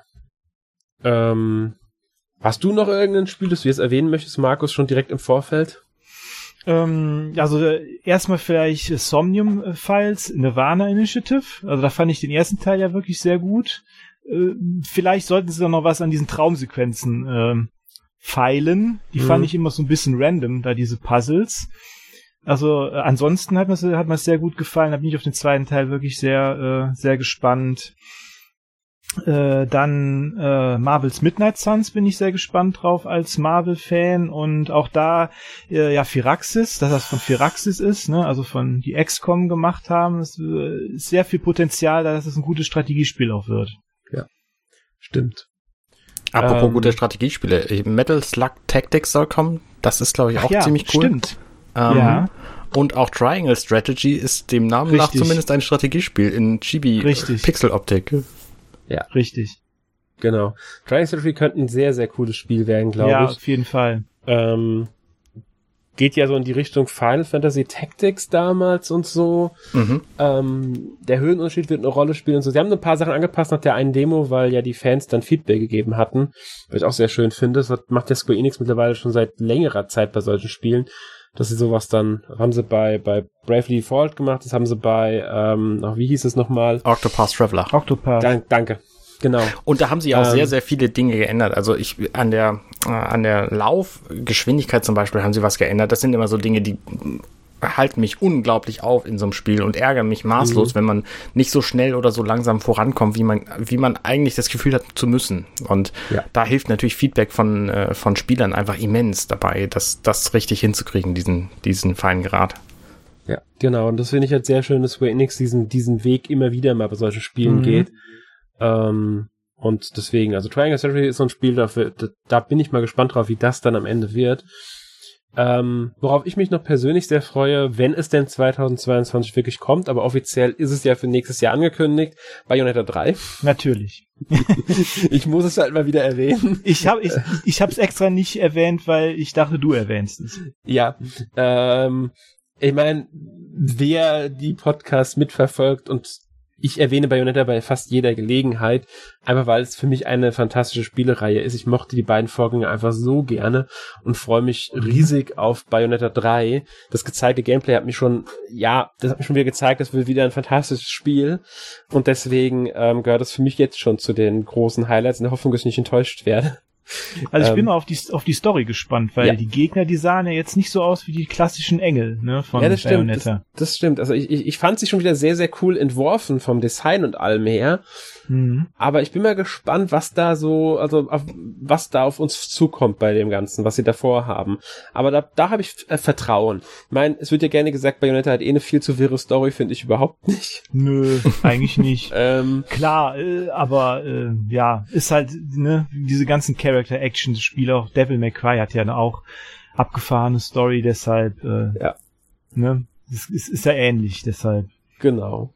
Ähm, Wenn wir schon bei Spielen sind, auf das ich, auf die wir uns richtig, richtig doll freuen. Ich glaube nicht, dass es dieses Jahr kommt, aber wenn, dann wird es auf jeden Fall eines meiner Highlights, ist Hollow Knight Silk Song. Das Richtig. ist vor drei Jahren angekündigt worden, glaube ich, nach dem Vorgänger. Ja, also Hollow Knight kam, glaube ich, 2017 raus für alle anderen Konsolen mhm. und im Jahr 2018 für die Switch.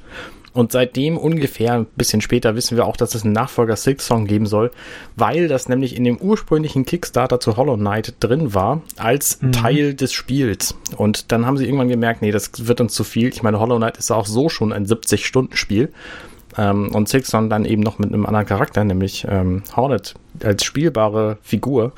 Ähm, das ist halt einfach ein Riesenspiel und äh, wenn die da so viel Liebe und Arbeit reinstecken wollen wie in den Vorgänger, dann haben sie da einfach extrem lange dran zu tun und dann kann das halt auch schon mal ewig dauern. Und ich glaube, wie gesagt, nicht, dass es kommendes Jahr kommt, weil die, die sind, soweit ich weiß, ähm, Team Cherry sind nur drei Leute, inklusive mhm. dem Komponisten, also eigentlich nur zwei Entwickler.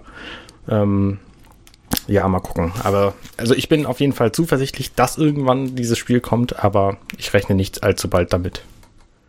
Ja, also definitiv eines der besten Metroidvanias, die es gibt. Ne? Also da bin ich auch mal sehr gespannt. Und wo wir bei kleinen Teams und aufwendigen Grafikstilen äh, äh, natürlich der DLC zu äh, Cuphead kommt ja auch nächstes Jahr endlich raus. Richtig. Mhm. Ja, also der ist ja auch lange verschoben worden, auch weil das auch nur ein paar Leute sind. Das sind ja auch nicht wirklich viele. Und die Animation und die Grafik ja so aufwendig ist und die Pandemie dazwischen kam, hatte ich dann natürlich auch wieder einiges verschoben. Also da bin ich auch sehr, sehr gespannt drauf. Mhm. Bleiben wir mal bei solchen Grafikstilen, dann muss ich mal uh, The Cruel King and the Great Hero ansprechen. Wenn es euch überhaupt etwas sagt.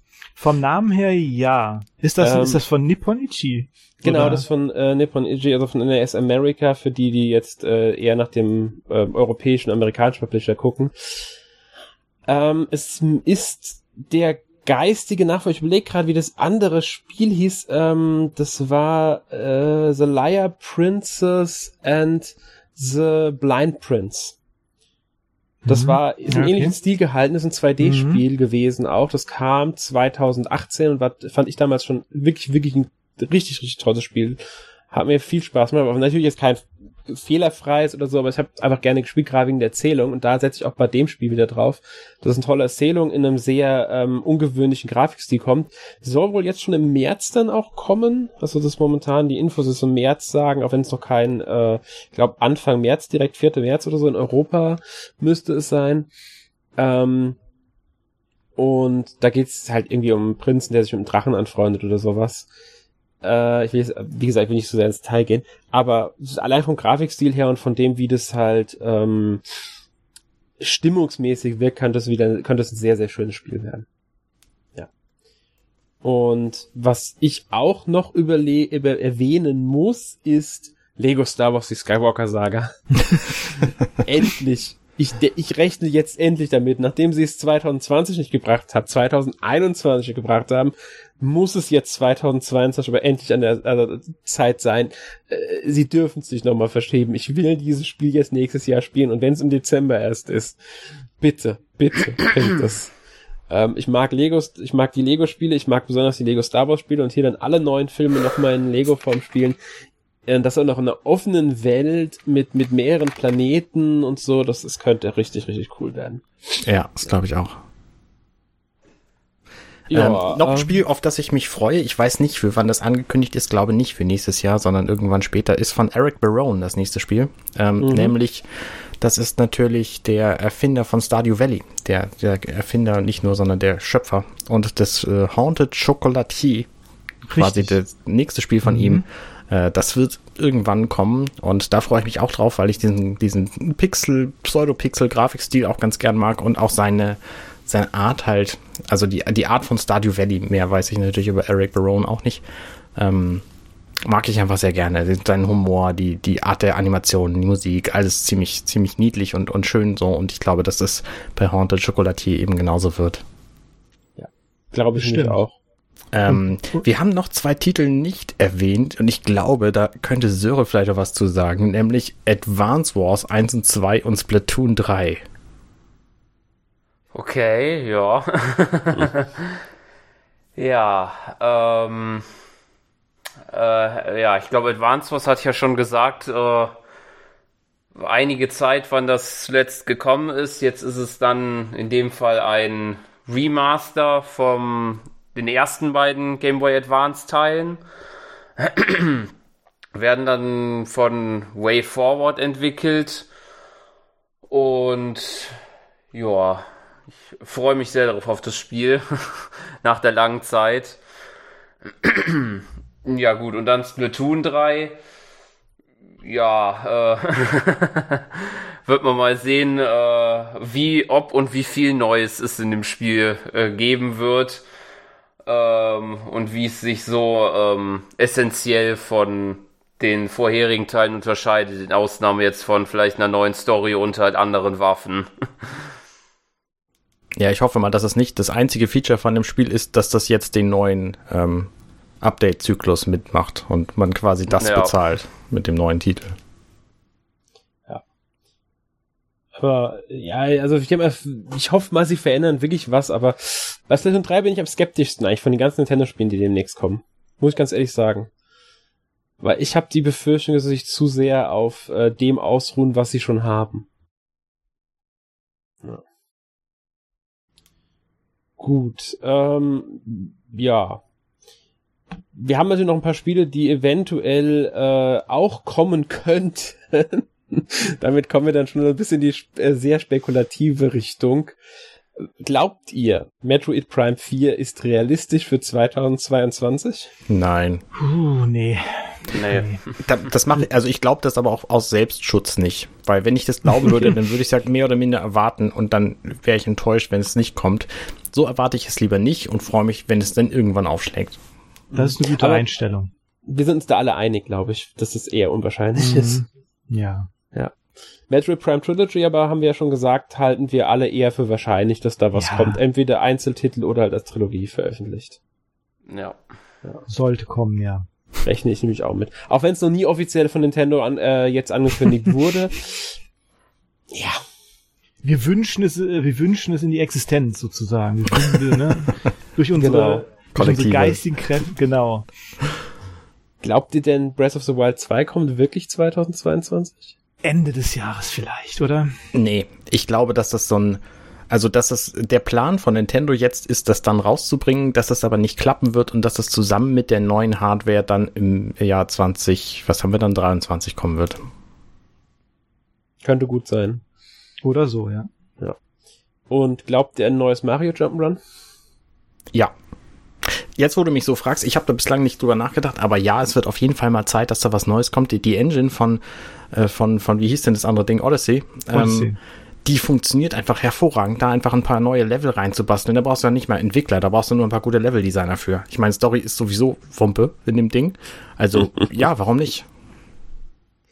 Ich denke mich auch so in die Richtung gehend, ähm, nachdem sie jetzt Odyssey hatten, sie können auf dem Prinzip aufbauen und es wie bei Galaxy damals machen, einfach Odyssey 2 nennen, dann haben sie eins. Ähm, mhm. Würde mich gar nicht überraschen, wenn sie wirklich diesen Weg sogar gehen und einfach Super Mario Odyssey 2 bringen, statt äh, wirklich was komplett Neues. Weil das wäre, glaube ich, ein Verkaufsschlager. Ich glaube, sehr viele würden sich drauf stürzen, weil Odyssey einfach unglaublich beliebt war. Und mhm. ähm, ich könnte mir gut vorstellen, dass ein Odyssey 2 genauso beliebt werden würde. Ich würde es mir sofort kaufen, bin ich ganz ehrlich. Ja, ja. Also, ja. ja. Da fällt mir dann wieder auf, dass bei der Switch mir allgemein aufgefallen ist, dass viele Spielereien von Nintendo auf der Switch ihren größten Erfolg gefeiert haben. Animal Crossing, Metroid Dread jetzt übrigens auch, mit ja. den zwei, wenn man nur die 2D-Spiele von Metroid berücksichtigt, mhm. gab keinen Metroid 2D-Teil, der so erfolgreich war wie Dread. Ähm, äh, hier Mario Party, das neue, ist wohl auch sehr, sehr erfolgreich. Wii Fit Adventure war auch so ein Ding. Die ganzen Fitness von Nintendo haben sich wohl alle nicht so schnell, so gut absetzen können wie dieses Spiel. Echt nicht? Nicht mal ähm, Wii Fit?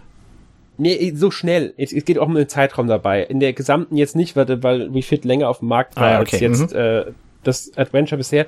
Es geht aber auch um den, das war mit einer Pandemie. Das hat sich letztes Jahr einfach, 2020 schon, aber auch 2020 das Ding unglaublich oft verkauft. Ich weiß gar nicht, wo jetzt die Verkaufszahlen stehen, aber die sind überraschend hoch. Ja. Ja. Breath of the Wild ja sowieso das erfolgreichste Zelda-Spiel bisher, aber auch ähm, äh, hier, oh, wie heißt nochmal von Nintendo? Ähm, nicht Pokémon, was haben die noch gebracht gehabt? Yokai Watch.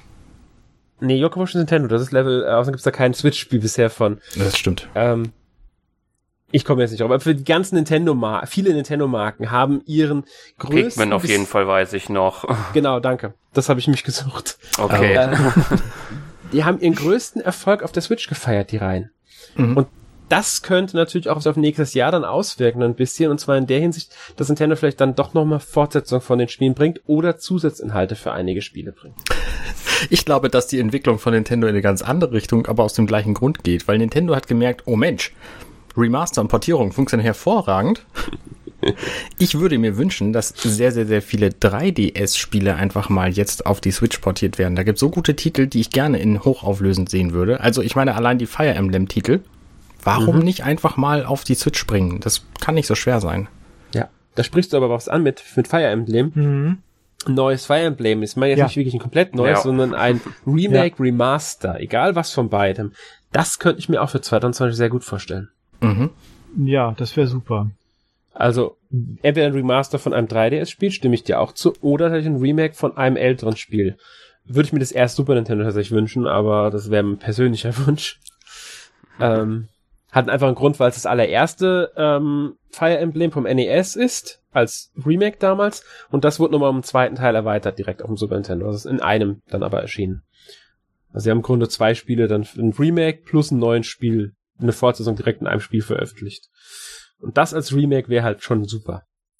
Könnte man ja theoretisch verbinden mit dem, mit der, mit der Portierung, äh, beziehungsweise mit der Veröffentlichung vom ersten Teil, was sie ja letztes Jahr gemacht hatten. Ganz genau, weil sie hatten es limitiert und dann bringen sie jetzt den Teil nochmal in einem Rem Remake mit dem Nachfolger direkt äh, auch als Remake raus. Das wäre super. Mhm. Ähm, ja. Fire Emblem übrigens auch erfolgreichste Serienteil auf der Switch mit Three Houses. Ja, kein Wunder. Ja, ja. Wundert, wundert mich nicht. Tolles Spiel. Nee, mich auch nicht. Ähm, gut. Also man merkt schon, 2022 könnte einiges auf uns zukommen. Wir haben natürlich jetzt nur ein bisschen was angerissen, äh, was da so möglich ist. Jetzt stelle ich euch nochmal eine vielleicht etwas schwierige Frage, weil man ja gerne so Jahre beurteilt. 2021 gilt bei einigen als schlechtes Spielejahr, was ich jetzt gar nicht so sehe.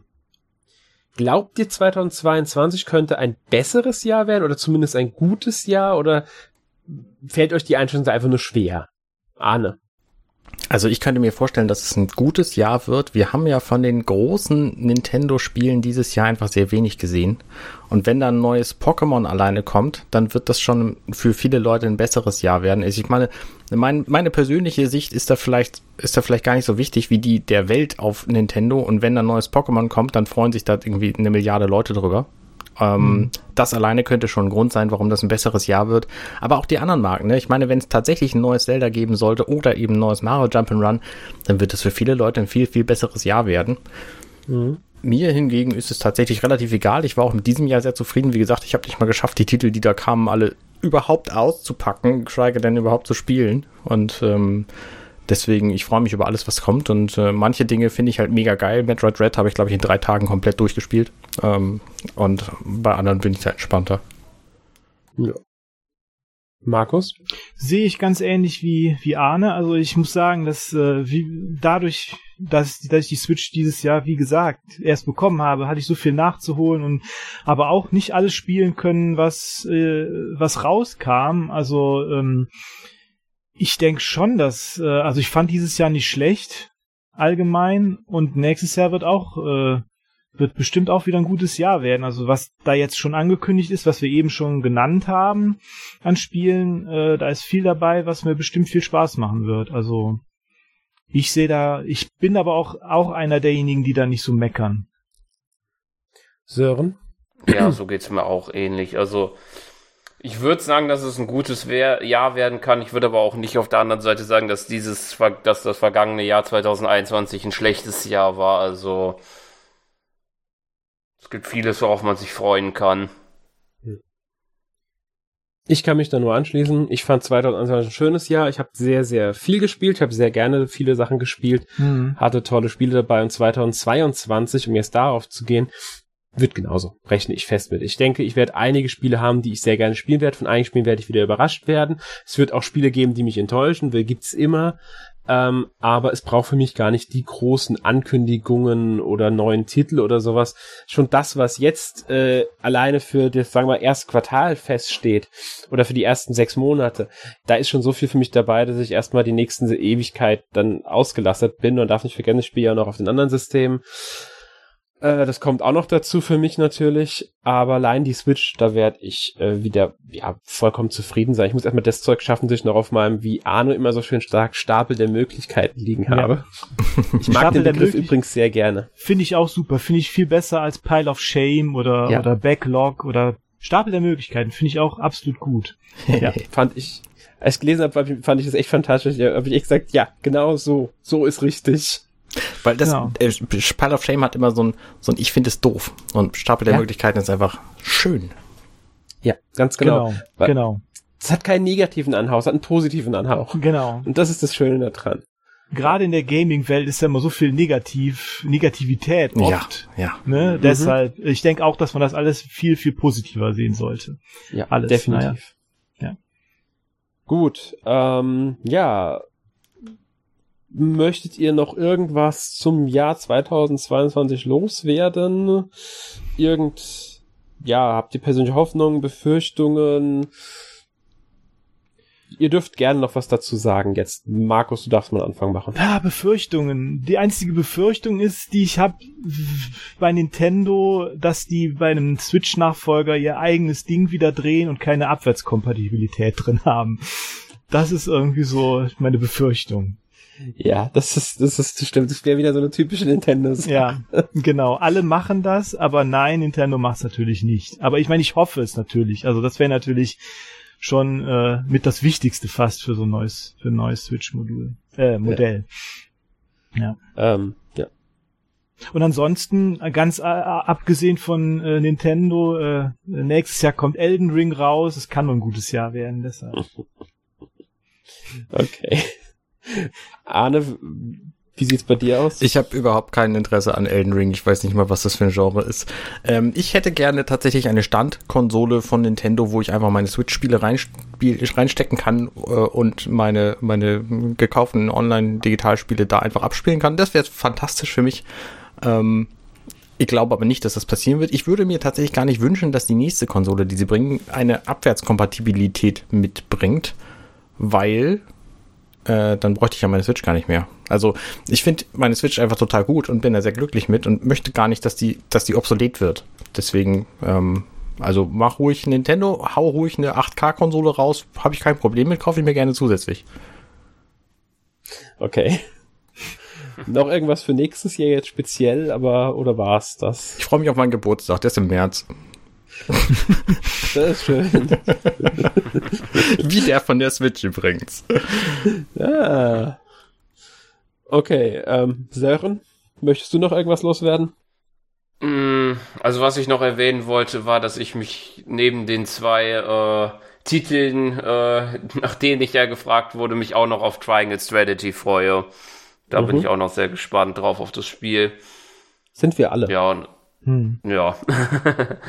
ja, und ansonsten bin ich auch gespannt. Ich hätte jetzt, äh, je nachdem, ob die, ob die Pro oder anderes Modell oder komplett neue Konsole eine Abwärtskomplität Komplität hat, wäre mir, glaube ich, mittlerweile nicht mehr so ausschlaggebend als früher.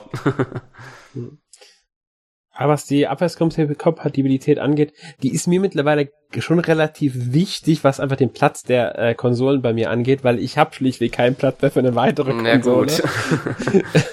Deswegen, also wenn, dann würde ich die Switch gerne durch eine andere Konsole ersetzen dürfen. Zumindest die ähm, gleichzeitig angeschlossene, ne? Ja, genau. Es geht um die. Und ich habe zwei zwei Zimmer, in denen ein Fernseher mit Konsolen steht. Will ich nur mal sagen. Und es sind nicht alle angeschlossen, die ich besitze, weil ich den Platz nicht habe. Okay? Also, es ist schon, ähm, ja, kritisch, was den Platz angeht. Je nachdem, welches Format sie hat, würde ich sie aber natürlich irgendwo unterkriegen. Ähm, deswegen äh, eine reine Heimkonsole von Nintendo hätte ich nichts gegen. Dann sollten sie aber bitte parallel auch einen neuen Handheld bringen, ähm, wobei ich nicht glaube, dass Nintendo wie diesen zweigleisigen Weg fährt. Ich denke, wir werden eher weiterhin Hybrid-Konsolen bekommen, mhm. aber das müssen wir dann abwarten. Ähm, wenn möglich, können sie gerne eine Abwärtskompatibilität einfügen, finde ich jetzt, äh, warum nicht? Muss ja nicht heißen, dass die neuen Spiele dann dadurch schlechter werden, nur man hat die Möglichkeit halt auf dem anderen System die Spiele auch zu spielen. Ähm, Ansonsten, ja, 2022, wie schon gesagt, wird, denke ich, ein schönes Jahr. Ich freue mich auf viele Spiele, sowohl für die Switch als auch für andere Systeme. Und ja, mehr, mehr brauche ich gar nicht zu sagen, glaube ich. Ja. Genau. Okay, ähm, dann sei vielleicht noch erwähnt, dass ihr da draußen demnächst die Möglichkeit habt, äh, selbst ein wenig zurückzublicken auf das Jahr 2021 und vorauszublicken auf das Jahr 2022, nämlich bei den NMAC Awards 2021, die jetzt wieder anstehen. Ihr dürft in mehreren Kategorien über die besten Spiele des vergangenen Jahres abstimmen und natürlich auch die Most Wanted wieder bestimmen. Dazu gibt es dann natürlich auch ein schönes, großes Gewinnspiel. Das Ganze startet am 1. Januar 2022. Also, wenn ihr dann auf unsere Webseite schaut, beziehungsweise unseren Social Media Kanälen, da werden auch die entsprechenden Hinweise dazu erscheinen, findet ihr die äh, entsprechende Umfragen, die abstimmen könnt und halt am Gewinnspiel teilnehmen könnt. Ja. Und außerdem möchte ich noch darauf hinweisen, dass aktuell auch noch ein Gewinnspiel läuft. Und zwar das Gewinnspiel äh, zu unserem zweiten NMAC Quiz, also dem Podcast. Ähm, der, hm, das müsste der letzte gewesen sein, wenn ich mich jetzt nicht komplett täusche, genau, jetzt 414 ja. war das. Da läuft noch bis zum 9. Januar ein Gewinnspiel, bei dem ihr Metroid Dread in der Special Edition gewinnen könnt. Dafür müsst ihr den Podcast hören, die Lösungsbuchstaben euch notieren und das Wort in die richtige Reihenfolge bringen. Podcast findet ihr unter anderem auf der Seite, bei Google Podcast, bei iTunes, Spotify und so weiter und so fort. Gut. Ähm, so viel zu den Gewinnspielhinweisen und den anstehenden NMAC Awards. Jetzt kommen wir zu unserer obligatorischen Abschlusskategorie. Arne, was hast du denn letzte Woche gespielt? Ich habe äh, tatsächlich gar nicht so viel gespielt auf Nintendo-Konsolen, dafür aber relativ viel auf meiner neuen, brandneuen Home-Konsole, dem Evercade Versus. Das ist eine Konsole, wo man Cartridges reinsteckt, die eine Internetverbindung hat, die aber nur zum Updaten taugt und nicht zum Spielen. Und der spielt einfach Arcade-Spiele. Da habe ich durchgespielt das mhm. Spiel Wizard Fire von oh, cool. Data East. Mhm. Äh, sehr, sehr cooles Spiel. Ähm, mhm. Das ist quasi so ein Diablo, aber aus dem Jahr 1992 als Arcade-Version. Das heißt, man stirbt und dann wirft man eine Münze ein und dann lebt man weiter. Und das Schöne an diesem Spiel ist, dass Münze, also an dieser gesamten Konsole, das Münze einwerfen funktioniert über den Drücken vom Select-Knopf und kostet nichts. Und deswegen habe ich irgendwie 35 virtuelle Münzen eingeworfen, habe das Spiel dann innerhalb von einer Dreiviertelstunde durchgespielt und fühlte mich sehr glücklich damit. Ähm, und ein anderes Spiel, was ich noch erwähnen möchte, ist äh, Night Driver von Atari. Und es ist auch von, ich weiß gar nicht aus welchem Jahr das stammt, 1986 oder so. Ähm, auch ein sehr cooles Arcade-Spiel, wo man einfach so weit kommen muss, wie man, wie man kann, in einem der ersten First-Person-Racing-Spiele ähm, auf dem Evercade. Evercade ist eine ganz tolle Konsole, sehr, sehr billig, kosten die Spiele auch nicht viel. Oh, und das hat dann so einen Sammelaspekt, den ich sehr schätze. Und dann habe ich tatsächlich noch zwei Spiele gespielt auf der Switch. Das eine ist Death's Door. Äh, das Spiel mit dem Rahmen. Wir äh, sprachen davon. Und wir werden auch demnächst äh, da mehr von sprechen in der kommenden Folge. Ähm, und das nächste Spiel war Borderlands 2, was ich einfach wöchentlich mit einem Freund spiele. Und deswegen könnte ich das jede Woche wieder erwähnen. Das ist ein sehr, sehr schönes Spiel, sehr umfangreich, gefällt mir gut, auch auf der Switch.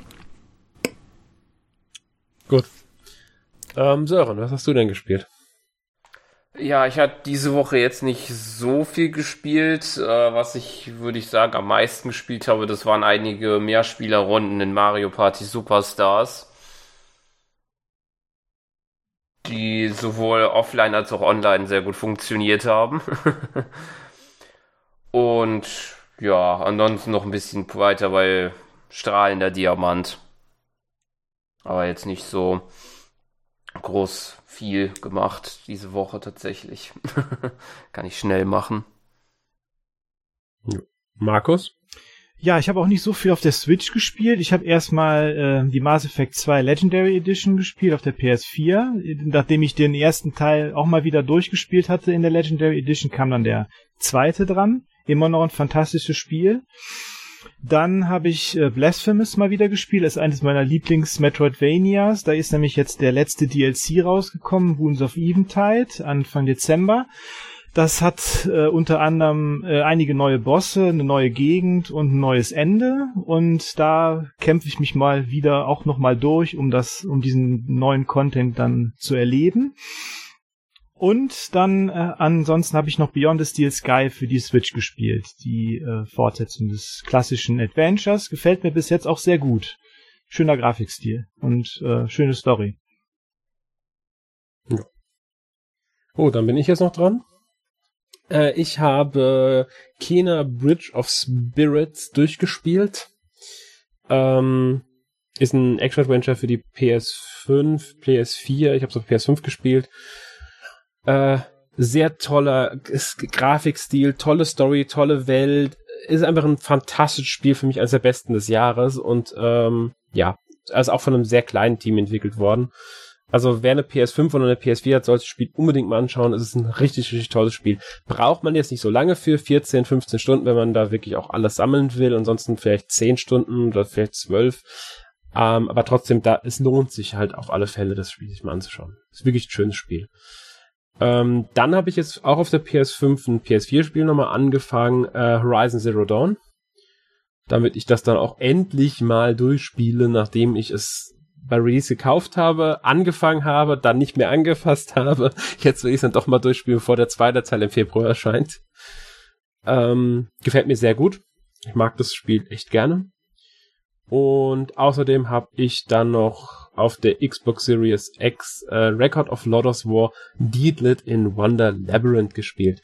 Ein, ich würde mal sagen, typisches Metroidvania. Sehr stark von Symphony of the Night äh, inspiriert.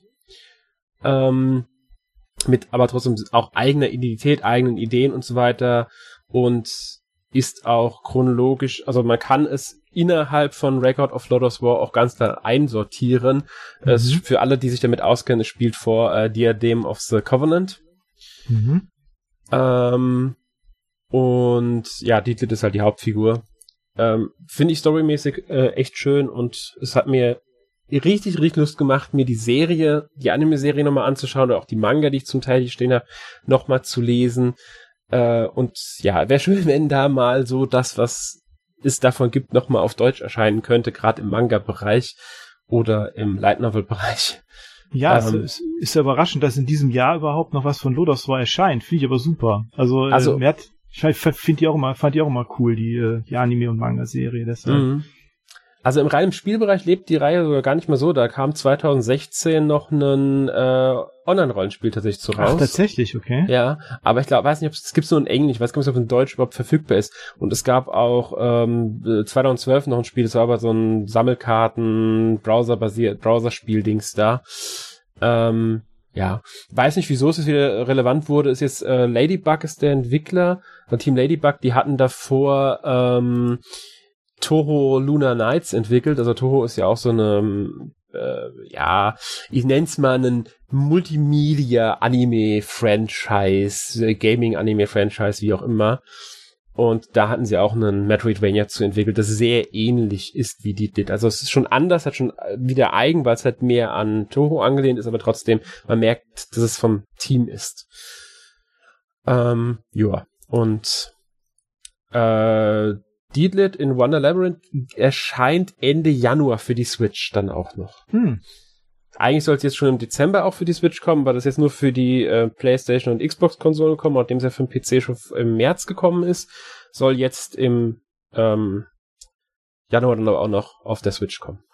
Gut. Das war's dann auch von meiner Seite. Und damit sind wir auch durch mit dem Podcast. Ich hoffe, ihr hattet alle Spaß. Ähm, und wir konnten euch einen schönen Jahresrückblick und eine schöne Jahresvorschau liefern. Ja, vielen Dank. Sehr schön. Ach, du meinst gar nicht uns, ach so. ähm, nächste Woche gibt es einen Podcast 416, wie Arne ja bereits angedeutet hatte, Death Door. Gut, damit verabschieden wir uns, wünschen euch noch einen schönen Abend, schönen Tag und bis zum nächsten Mal. Tschüss. Ciao, ciao. Tschüss. Tschüss.